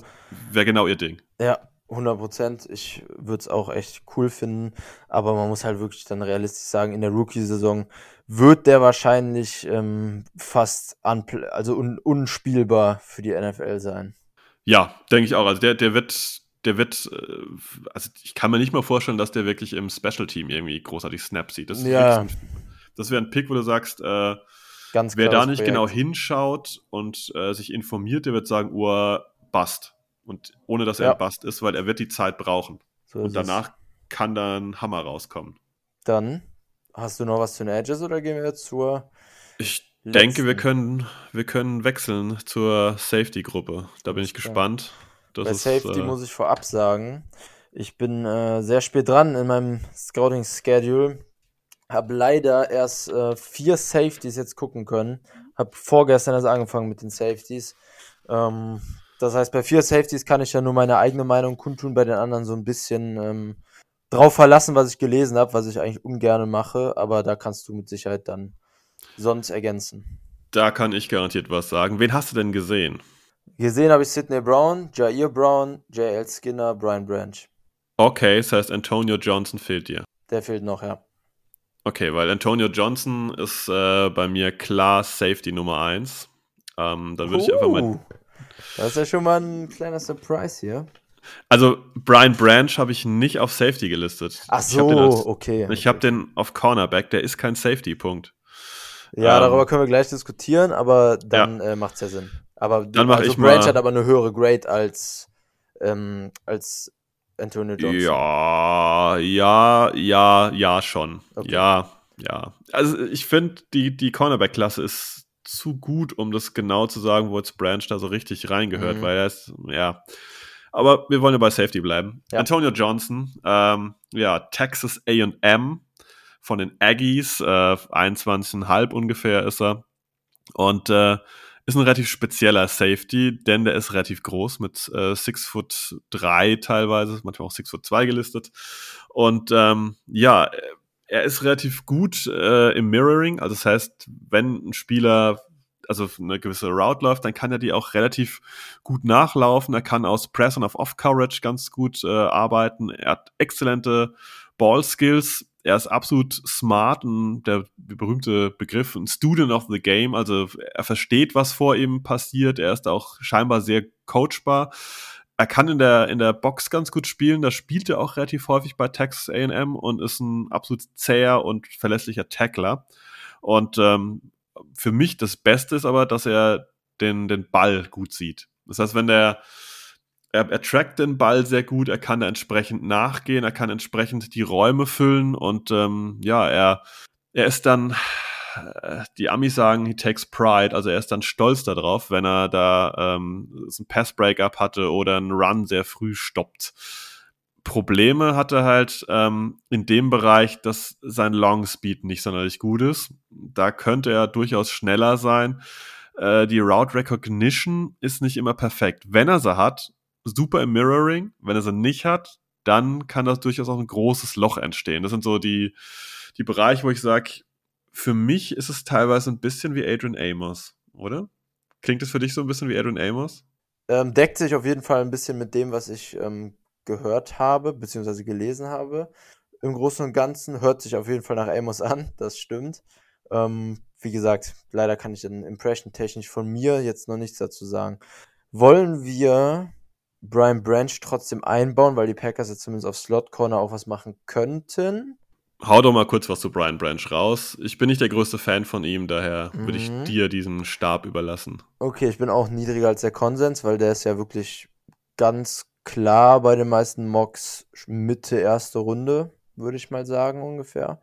Ja. Ähm, Manche sind sogar noch ein bisschen höher. Also ist, ähm, wenn er bei den Safeties gerankt wird, auch ganz klar Safety 1 in allen Rankings. Das, also da bin, gehe ich auch bisher bei denen, die ich gesehen habe, klar mit. Für mich bisher deutlich der beste, den ich gesehen habe. Aber ich habe Johnson ja auch noch nicht gesehen. Mal sehen. Ich lasse mich überraschen. Ähm, Branch. Wir kommen dann am Ende, würde ich mal sagen, zur Diskussion Slot oder Safety. Oder beides. Ähm, hat einen unfassbar hohen Football-IQ und Instinkte. Spielt mit mega Awareness, liest den Quarterback, liest Route-Konzepte, liest Plays einfach super früh und ist einfach ein starker Processor. Er, also es wirkt alles so, als würde das Spiel für ihn sehr, sehr langsam laufen. Zusätzlich Elite-Tackler, hat bei 174 Tackle-Versuchen am College vier Tackles verpasst. Das ist absolut herausragend. Gute Technik, physisch, powerful. Spielt mit Top-Motor, hat einen mitreißenden Playstyle für seine anderen Mitspieler in der Defense. Spielt auch einfach physischer als seine Size von 6'0, 190 Pfund ähm, vermuten lässt. Hat Power an der Line of Scrimmage, hat auch einfach extrem viel um und an der Box gespielt bei Bama. Ähm, wie du fast gesagt hast, hat auch jetzt letztes Jahr vor allem quasi nur im Slot gespielt. Ähm, Change of Direction, Lateral Quickness fand ich gut. Nicht herausragend, aber gut in Coverage. Ähm, Ballskills fand ich solide und hat einfach, wenn man das runterbricht, ein unfassbar starkes All-Around-Skillset mit mega hohem Floor in meinen Augen. Elite Tackling, super instinktiv in Zone Coverage und in Run Defense, guter Run Defender, tougher Playstyle und solide Man Coverage. Negative Punkte einfach seine Size, dafür, dass er so eine prominente Boxrolle spielt und wahrscheinlich in der NFL auch mehr um die Box ähm, rumspielen wird mit 190 Pfund und nur 30, dreiviertel Armen. Könnte das Probleme geben, ähm, wenn er Blocks aufnimmt von O-Linern und auch von Titans schon, trotz seines physischen Playstyles und seines Efforts. Dazu kommt dann, dass er für einen Top-Prospect echt eine unterdurchschnittliche Athletik hat, hat keine besondere Range, keinen besonderen Long Speed. Ich fand auch seinen Burst und seine Stop-Start-Fähigkeiten in, in Off-Coverage schon teilweise sehr slow. Also wenn der Right Receiver in Off-Coverage eine kurze Hitch, zum Beispiel nach fünf Yards stehen bleiben und sich umdrehen zum Quarterback, hat er schon gebraucht, bis er explodiert ist ähm, und zum Spieler kommen konnte und ist in Zone auch einfach besser als Man durch, durch seine Instinkte und ist für mich dadurch auch einfach kein Kandidat für eine Single-High-Rolle und ein klarer Slot- oder Box-Spieler. Ähm, On point zusammengefasst. ja, ist, und äh, Round, Roundgrade habe ich, glaube ich, noch gar nicht gesagt, ne? Für mich ist er dann Ende Runde 1, Anfang Runde 2 vom Value gut aufgehoben. Früher finde ich dann rollentechnisch würde das seinen Wert ein bisschen überschreiten. Kann echt ein guter Slot-Corner sein, aber seine Athletik und seine in Anführungszeichen nur guten ähm, Change of Direction und Agilitäts-Tape-Eindrücke ähm, machen mir dann halt einfach in Man-Coverage ein bisschen Sorge, aber es hört sich negativ an, ist trotzdem ein super Spieler, gerade wenn man die Instinkte und die, die Physis und den Playstyle reinnimmt. Ich habe ihn maximal mit einem Second Round Grade. Einfach weil du hast es beschrieben, ich sehe es einfach vom Value her ein bisschen äh, weniger wertig, sowas. Ja, ja fair.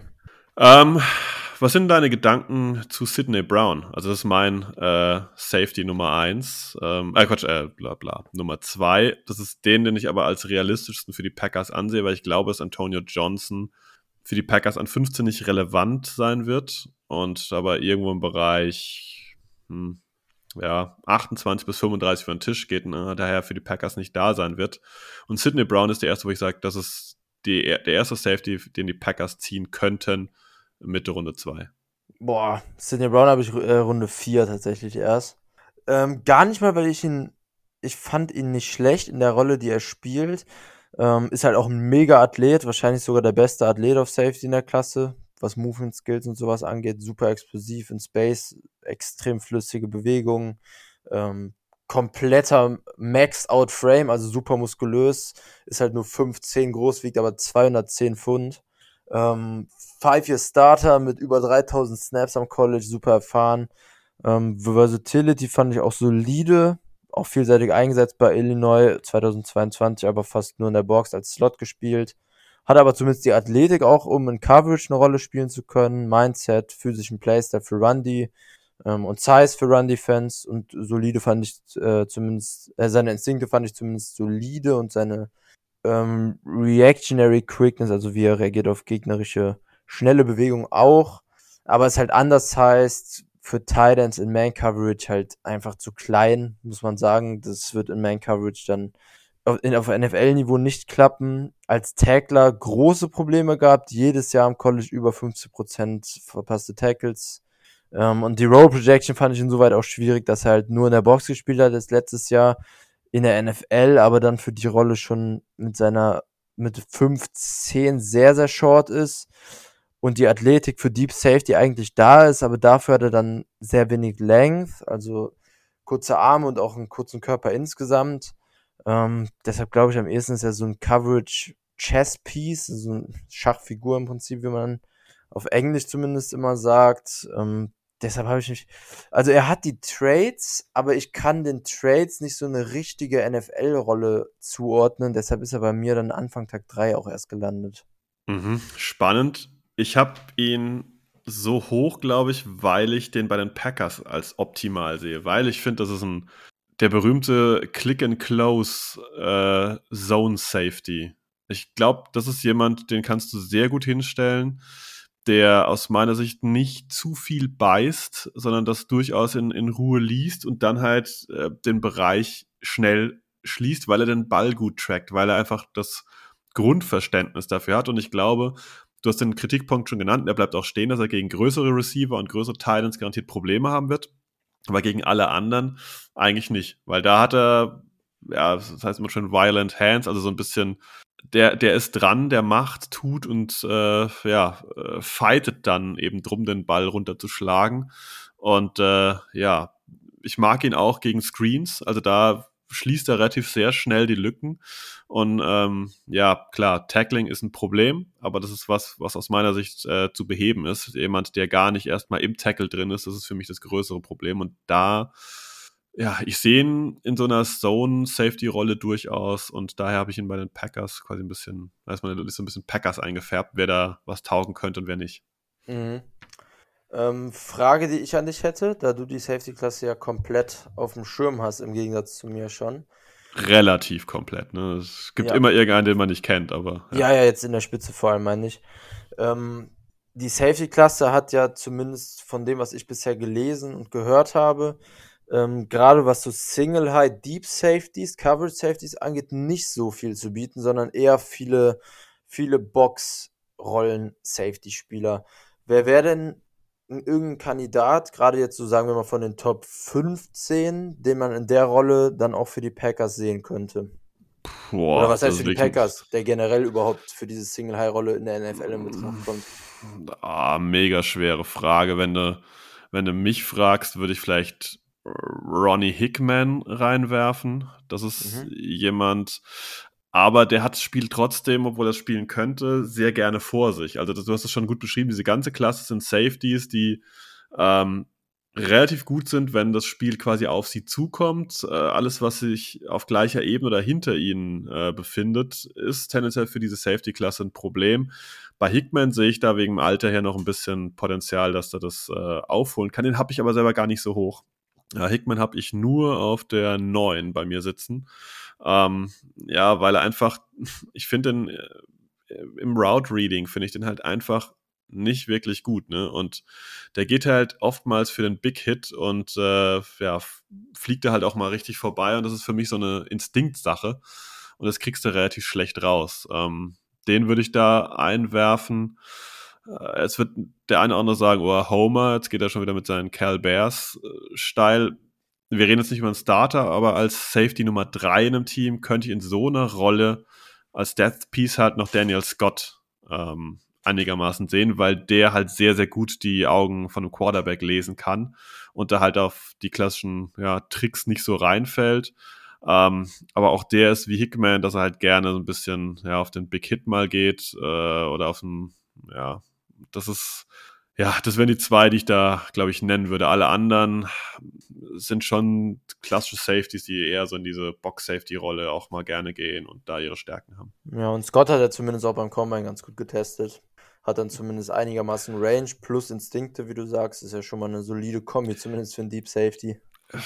Ja, also ich will jetzt hier kein, kein Fable für die Cal Bears halten, aber das, ist auch, das ist auch so ein Team, das halt oftmals sehr wenig betrachtet wird und was, was die Bears können, sind halt Defensive Backs oder Safeties entwickeln. Das können sie jetzt die letzten Jahre.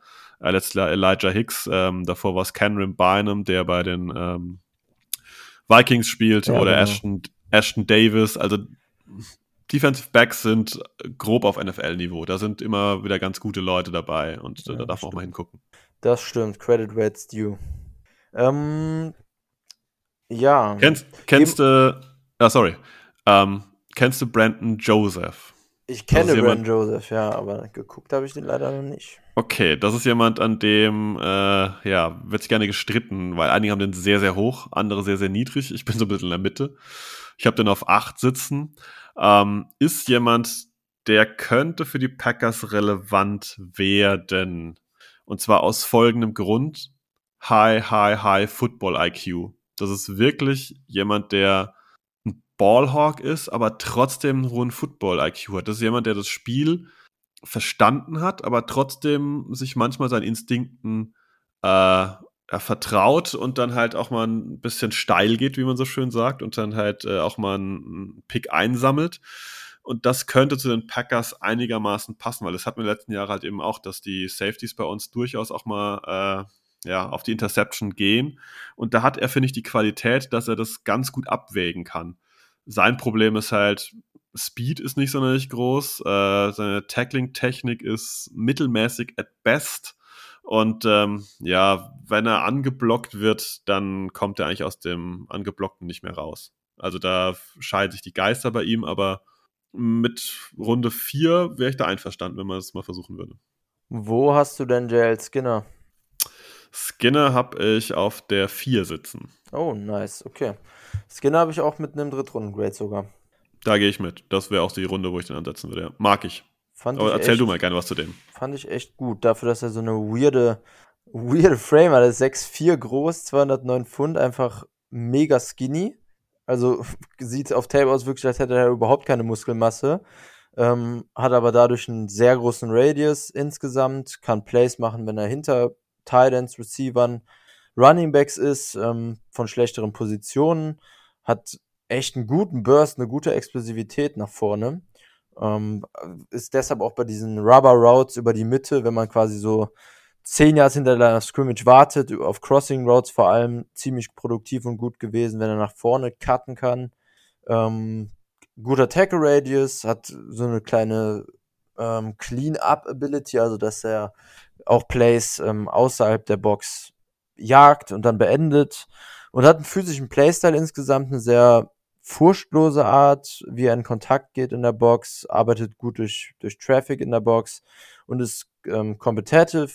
Obwohl er so skinny ist, versucht er als Tackler viele harte Hits zu setzen. Ähm, schlechter ist allerdings, dass er, ich habe gesagt, er ist burst und explosiv, technisch sehr, sehr stark, aber Lateral Quickness, also seitliche Bewegungen sind im Gegensatz zu vertikalen Bewegungen schon etwas schlechter, finde ich.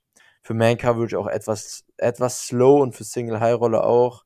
Ähm, seine Hip Switches, also wie er seine Hüften dreht, also seine Beweglichkeit im Prinzip, seine Quickness in den Hüften ist nicht besonders stark. Ähm, mit seiner sehr, sehr dünnen Size und wenigen Muskelmasse ist er auch für die Box in der NFL wahrscheinlich ein bisschen wenig powerful. Ähm, Long Speed, Deep Range nicht auf hohem Niveau und als Tackler auch insgesamt nicht die besten Angles und Versatility technisch schon recht eingeschränkt, finde ich, weil seine Awareness und sein Football IQ eher durchschnittlich waren für mich auf Tape und ja, auch da eine Rolle, denke ich, für ihn, da er Deep eher nicht gut aufgehoben ist, um die Box rum, aber auch da mit seiner Size, wo er an Muskelmasse zulegen sollte, ähm, noch ein bisschen Weg zu gehen jetzt am Anfang in seiner NFL-Karriere. Ich denke aber so als, ich sehe ihn auch am ehesten so als, als Box etwas tiefer, so als, als Rubber in Hook Zones. Da kann ich mir ähm, Skinner sehr gut vorstellen. Ähm, aber auch eingeschränkt in seiner Rolle definitiv. Aber trotzdem in der Rolle, in der ich ihn sehe, für mich ein Drittrunden-Pick wert. Würde ich mitgehen. Wer für mich auch ein Drittrunden-Pick wert ist, den du, glaube ich, nicht geschaut hast, ist Jordan Battle. Ähm, geschaut? Nee, ne? Nee, auch noch nicht. Okay. Auf der Liste. Ähm, 22 Jahre alt, Alabama, Crimson Tide. Ähm, ja, 6 foot 1, 209, also eigentlich eine durchschnittliche klassische Safety-Größe. Sehr, sehr, sehr, sehr physischer Safety. Trotzdem total smooth Hips und äh, sehr fluide in Coverage. Gefällt mir da richtig, richtig gut. Hat eine gute Body Control und ähm, ist auch, ja, willig, seine Hände zu benutzen, ohne dass er Flaggen zieht. Und das ist ja, finde ich, immer eine relativ wichtige Kompetenz. Ähm, ja, das Problem ist seine Angles. Also wie der teilweise rangeht, ist Hanebüchen. Also wenn man das gefixt bekommt, ähm, wie er aus Blocks rauskommt und wie er, äh, wenn Leute auf ihn zulaufen, äh, in welchen Winkeln er angreift, versucht zu tackeln, dann hat man aus John Battle, finde ich, äh, einen guten NFL-Starter gemacht, weil den Rest hat der allesamt drauf. Also da kann man wenig sagen. Der ist, der ist gut in Coverage, der ist richtig, richtig stark in Man-Coverage, aber hat auch die, die Kompetenz in, in Zone zu sein, äh, gut zu sein. Er hat einen guten Frame, Body Control, alles ist da. Aber wenn der in, in diesen wirren Ankles in der NFL spielt, dann wird er da halt äh, ja, lebend gefressen. Trotzdem ist es für mich Safety Nummer drei dieses Jahr, weil das Potenzial ist da. Ich tue mir schwer, ihn in Runde 2 zu nehmen. Ich würde ihn eben, weil er halt so wackelig ist, frühestens in 3 nehmen. Ja, daran sieht man auch, wir haben es glaube ich noch gar nicht gesagt, es ist schon eine sehr überschaubare Safety-Klasse von der Qualität insgesamt. Also mit Linebacker zusammen für mich auch definitiv die schwächste Klasse. Ähm, ich wüsste gar nicht, was ich, was ich, kann ich ja noch nicht sagen, ich bin noch nicht durch mit den Safeties, was ich schlechter einschätzen würde, aber ähm, definitiv aus Packers Sicht kein gutes Jahr, um so einen glaring Need auf Safety zu haben. Also ich würde die Linebacker noch drunter setzen, weil ich finde, bei den Linebackern kommt nach Position, ich gucke mal die Liste, für meinen Geschmack kommt nach Position 5 noch ein Spieler, der Owen Papo, was kennst du denn aus den letzten Jahren? Der ist einfach völlig, der ist völlig abgesoffen, aber da sehe ich noch ein bisschen Potenzial. Aber der Rest taugt gar nichts und Safety sind halt, ich finde, es sind viele Safeties, die du, die du gerne als Nummer drei auf deinem Team hättest. Ja, ne? genau. Äh, mhm. Wenn, wenn einer verletzt ist, dann kommt der rein und der Job, ja. der macht den Job dann okay. Ja, deshalb sage ich, kein gutes Jahr, um Starting Need zu haben auf Safety. Genau, ja. ja. Und Popo auch ganz lustig. Ich habe mir ähm, vor ein paar Tagen eine Liste gemacht ähm, mit Spielern, die ich in, also die Packers haben ja, haben, sind wir ja durchgegangen, gar kein Linebacker-Need, deshalb habe ich da dann quasi nur einen Spieler aufgeschrieben, den ich ähm, spät draften würde für Dev und das war tatsächlich auch Owen Papo, den ich da hatte.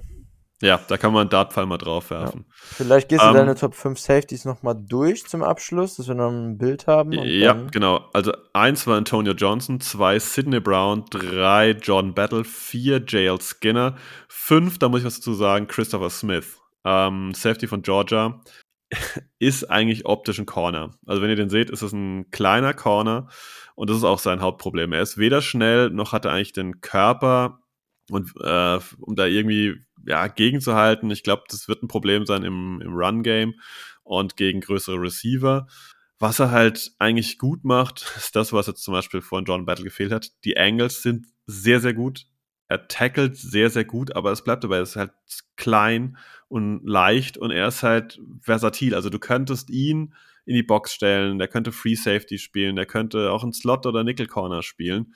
Er hat auch keine richtige Rolle da so ein bisschen. Ähm, ja, aber dass ich so jemand auf die, auf die fünf packe, sagt eigentlich über die Klasse alles aus. Ähm, für mich kommt ein klarer Drop-off äh, nach Position 9. Deswegen lese ich nochmal vor. Die 6 ist Daniel Scott, die 7 Jamie Robinson äh, von äh, Florida State, ähm, oder Florida? Ne, Florida State. Ähm, und dann kommt noch Brandon Joseph, den hatte ich erwähnt, und Ronnie Hickman von den Ohio State Buckeyes. Das sind so die Safeties, wo ich sage, wenn die Packers davon einen kriegen, naja, damit könnte man wahrscheinlich einigermaßen arbeiten. Wenn sie davon keinen kriegen würden, ähm, dann kämen den, den Chris vorhin gesehen hat, äh, Gia Gia Brown und dann nochmal Jatavius Martin. Das ist der zweite Safety von Illinois, der dieses Jahr verfügbar ist. Aber ich finde, Sidney Brown ist da deutlichst drüber, bietet deutlich mehr Qualität an. Ja, und dann geht's halt, wie gesagt, äh, auf dem Safety-Markt super schnell downhill. Ähm, wen ich noch ganz spannend finde, der ist wirklich ein absoluter Outlier, ist Keenan Isaac. Ich weiß nicht, ob den äh, irgendjemand sonst großartig auf der Liste hat. Ähm, ja, ist ein Safety, der auch wieder das Spiel gerne vor sich hat. Ähm, der hat äh, bei Alabama gespielt, aber bei Alabama State. Also ist äh, ja eine absolut Mini-Uni. Aber der hat so, so, eine Giftigkeit, die mir gefällt. Ich glaube, das habt ihr auch schon ein paar Mal rausgehört, dass mir so giftige Spieler ganz gut gefallen. Der ist halt relativ groß, der ist 6 Foot 3 groß, ist schon 23 Jahre alt, also ein bisschen auf der älteren Seite. Ähm, Hauptkritikpunkte die Füße. Also der hat äh, ja die Füße wirken teilweise ein bisschen sloppy. Also sloppy heißt ähm, ja, nicht so agil, nicht so frisch. Ähm, das ist so, glaube ich, der, der größte Kritikpunkt, den ich an Keenan Isaac hätte, aber selbst der ist bei mir auf der 18 der Safeties und äh, wenn die Packers einen der Top 9 Safeties bekämen, würde ich mal sagen, kann man die Saison irgendwie gut rumbringen. Ja, da bin ich mal sehr gespannt generell, wie die Packers die Safety-Position angehen. Da muss eigentlich, wenn man ehrlich ist, auch noch was auf dem Veteran-Markt kommen. Mal sehen. Wenn wir bei gut rumbringen sind, sollen wir noch einen ganz kurzen Abschluss äh, wild auf die Tackle-Klasse schießen, vielleicht aber nur ein paar Namen droppen, weil wir haben ja ein paar Mal schon vermutet, dass die Packers potenziell auf äh, in der O-Line was tun. Ähm, ich würde vorschlagen, ich nenne jetzt mal fünf Namen und du sagst mir, ob du die auf deiner Tackle-Liste auch in den Top 5 drin hast. Mhm. Paris Johnson, Peter yes. Skoronski, yes. Broderick Jones, yes. Donald Wright, ja. Jalen Duncan. Nein. Habe ich gewusst. Jalen Duncan war ich gar kein Fan, den hast du dann gleich gerne loben, ist bei mir auf der 14 gelandet. Ich habe O-Line aber auch zusammengefasst, ähm, weil so viele Tackle-Prospects am Ende in der NFL Guard spielen ähm, und andersrum seltener, aber auch manchmal, aber vor allem super viele Tackles einfach auf Guard switchen in der NFL. Deshalb packe ich O-Line immer in ein Ranking. Aber da ist Duncan nur 14. Die ersten vier sind aber auch meine Top 4. Wenn wir, wenn wir aber bei dem Switch sind, ähm, Peter Skaronski, ist das für dich ein Tackler oder ein Guard? ähm, die Frage kann ich dir nicht ähm, schwarz-weiß beantworten. Skoronski würde ich 100% zuerst auf Tackle ausprobieren. Ähm, wenn ich tippen müsste, dann würde ich aber sagen, Skoronski wird Guard sein in der NFL. Ähm, ich hoffe aber sehr, dass er auf Tackle Erfolg hat. Ich meine, Slate hatte auch kurze Arme, aber nicht so kurze Arme wie Skoronski. Skoronski hat 32, ein Viertel Arme. Das ist halt so weit weg von dem, was man eigentlich als Norm hat in der NFL. Ja, ist wahrscheinlich würde ich darauf tippen, dass er auf Guard endet, aber es ist für mich fast schon 50-50. Also ich würde sagen, so 55, 60 Prozent würde ich auf Guard tippen, aber ich kann mir mit seinen Movement Skills und seiner, seiner Handtechnik schon auch vorstellen, dass er trotz seiner Armlänge auf Tackle einen Platz findet. Ähm, aber mit der, also es ist schon ein, ein echt harter Fall. Ja, also ich, ich finde Skoronski super. Ich sag's nicht, ich liebe ihn, aber es ist ein richtig toller Tackle im College gewesen. Ich sehe ihn in der NFL leider eher auf Guard. Einfach weil die Arme werden ihn wahrscheinlich sehr, sehr limitieren. Ähm, und da ist die Frage, wie früh würde ich da dran gehen? Ne? Ähm, mhm. Ja, also Guards hochpicken ist immer so ein Thema. Ich würde ihn halt nicht vor 20 nehmen. Ja, ich habe ihn so. auch mit Medium First, also Top 10 wäre ich auch eher raus. Ja. Gibt es noch irgendeinen Tackle, wo du sagst, ähm, außerhalb dieser großen Leute, da würde ich den Namen vielleicht mal ganz gerne fallen lassen? Äh, ja, im Prinzip meine fünf, weil die nicht so zu den Konsens 5 gehört, aber ist jetzt auch kein äh, unbekannter Name. Da One Jones sehe ich ein bisschen besser als der Konsens. Der Riesen-Freak-Tackle von Ohio State. Ähm, ja, ist ja auch, also ist ja bei den meisten ja so, weiß ich nicht, sechs bis acht ungefähr ähm, würde ich jetzt mal aus dem Kopf sagen. Ist für mich aber schon ähm, dafür, dass, ich kann es ja mal kurz sagen, 6'8, 374 Pfund, 36 3 Achtel Arme, 11 5 Achtel Hände, ist halt, ist halt einer der größten Menschen, der ein NFL-Feld betreten wird. Und das äh, heißt schon was. Ja, ist logischerweise bei der Größe und bei der Masse kein besonderer äh, leichtfüßiger Spieler auf seinen Füßen mit besonders viel Mirror Ability und Lateral Quickness. Aber ich finde für seine Größe im Vergleich mit anderen Spielern, die so heavy sind, ist er da auch nicht Horror. Also er ist da zumindest in Ordnung und keine komplette Liability, dass ich jetzt sage, er wird von jedem Inside-Move einfach direkt geschlagen.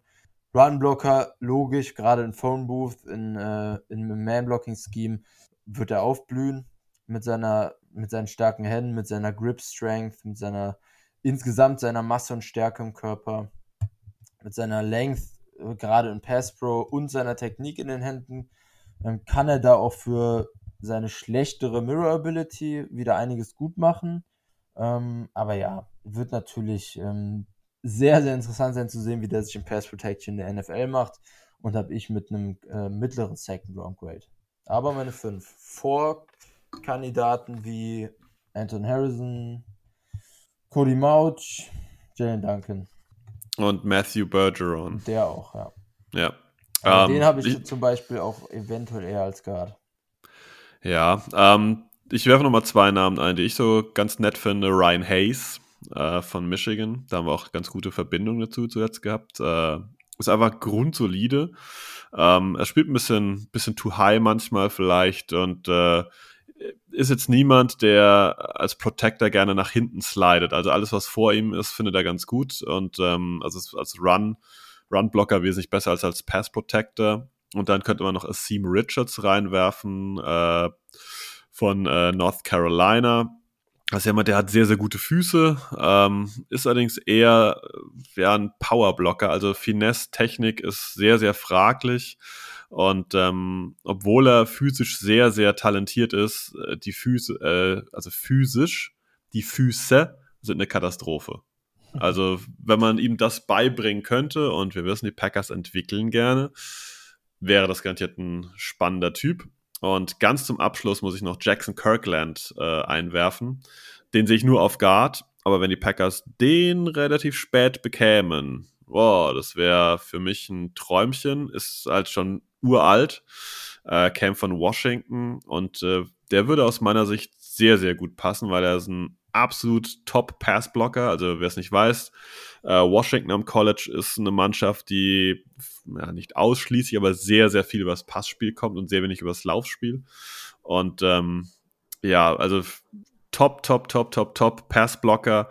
Ähm, klar ist, dass er halt ein bisschen Masse noch draufpacken muss, weil der ist mit 6 foot 7 riesig und ist dafür eigentlich äh, ja, zu schmal und muss aus meiner Sicht ganz klar auf äh, Guard rein switchen, aber wäre auch so ein Development Tackle. Hast du noch einen O-Line auf dem Zettel, wo du sagst, da würde ich noch ganz gerne einen Satz dazu verlieren? Mm, ja, die Interior O-Line-Klasse ist echt sehr überschaubar, finde ich insgesamt, Center und Guards. Äh, gib mir mal deine Top 5 insgesamt überhaupt. Die sind wir, glaube ich, noch gar nicht durchgegangen. In der Reihenfolge auch, von 1 bis 5. Bei den OTs? Mhm. Ähm, Paris Johnson, Peter Skoronski, Broderick Jones, Jalen Duncan, Donald Wright. Danke noch vier sogar. Krass, okay. Ja. Ja, Donald Wright kann man vielleicht noch was dazu sagen. Tennessee. Ja. Bist du kurz? Kann ich gerne machen. Ähm, ist auch ein Spieler, der jetzt sehr hoch gegangen ist die letzten Wochen. Super erfahren, 42 Starts am College bei Tennessee. Auch viele Positionen gespielt, 27 Starts Right Tackle. Und trotzdem noch jung. 22. Genau, und trotzdem erst 21 am Draft Day. Ähm, das stimmt. Also trotz mega Erfahrung noch jung. 13 Start auf Left Tackle, 2 Right Guard. Also hat er schon verschiedene Positionen gespielt, alles auf Top Competition Level.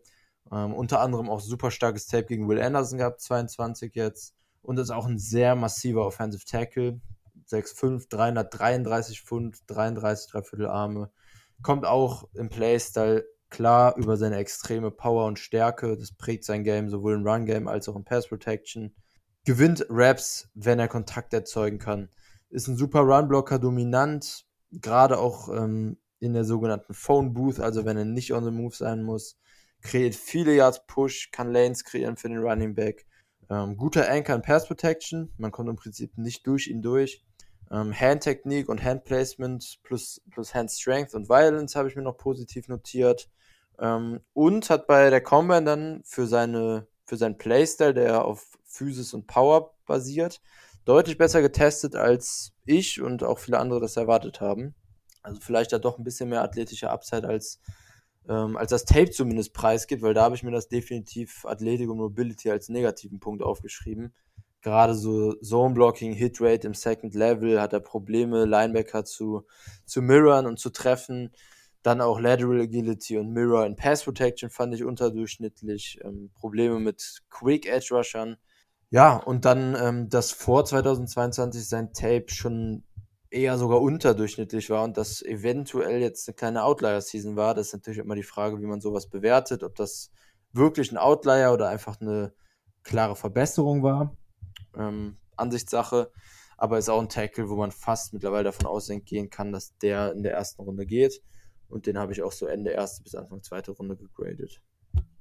Ja, würde ich auch äh, zustimmen, wenn der Mitte Runde 2 noch auf dem Board ist, dann ist da irgendwas schiefgelaufen. Also ich finde, das ist ein sehr, sehr kompletter Tackle und der hat jetzt das bei der Combine nochmal angeboten, was man vorher als Schwachpunkt eher vermutet hatte und ich glaube, den kann man zu einem richtig ordentlichen Starting-Tackle äh, entwickeln. Ich bin gespannt, ob der nicht nur äh, eventuell auf die rechte Seite beschränkt ist. Ja, das ist auch noch ein Kritikpunkt. Mit wem von den Tackles wärst du denn an 15 glücklich? Oder wer, gibt eine, es überhaupt da, einen? Das ist eine Monsterfrage. ähm, glücklich wäre ich eigentlich nur mit Paris Johnson. Ja, da sind wir ja. einig. Aber Die ich könnte, anderen. Ich könnte noch leben mit Skoronski und Broderick Jones. Skoronski ist für mich, da steht zu viel Guard drauf. 15 ist mir zu früh. Ja, aber mit Jones also ich, leben. Ich will, ja, ja, wahrscheinlich schon. Also Skoronski könnte ich aushalten, aber ich will keinen Guard an 15 nehmen. Dafür haben wir einfach mit, mit Jenkins und ähm, John Runyon zu gute Guards, dass ich da irgendwie ein Need sehe, hier Pick 15 reinzukloppen. Ja, da, dafür sehe ich die Wahrscheinlichkeit, dass er doch auf Tackle Erfolg hat, dann noch ein bisschen höher als du, glaube ich. Ja, ja, ja. Legitim, legitim. Ja. ja. Na gut. Gut, dann sind wir jetzt gleich bei 2 Stunden 40. Ich weiß nicht, was die längste Folge des Packers Talk Germany jemals war, aber Ups. ich würde mal sagen, uh, we're in play. uh, ja, ich hoffe, ihr habt es euch eingeteilt. Hätten wir euch zu Beginn sagen müssen, dass es länger wird, dass ihr es ja. einteilen sollt.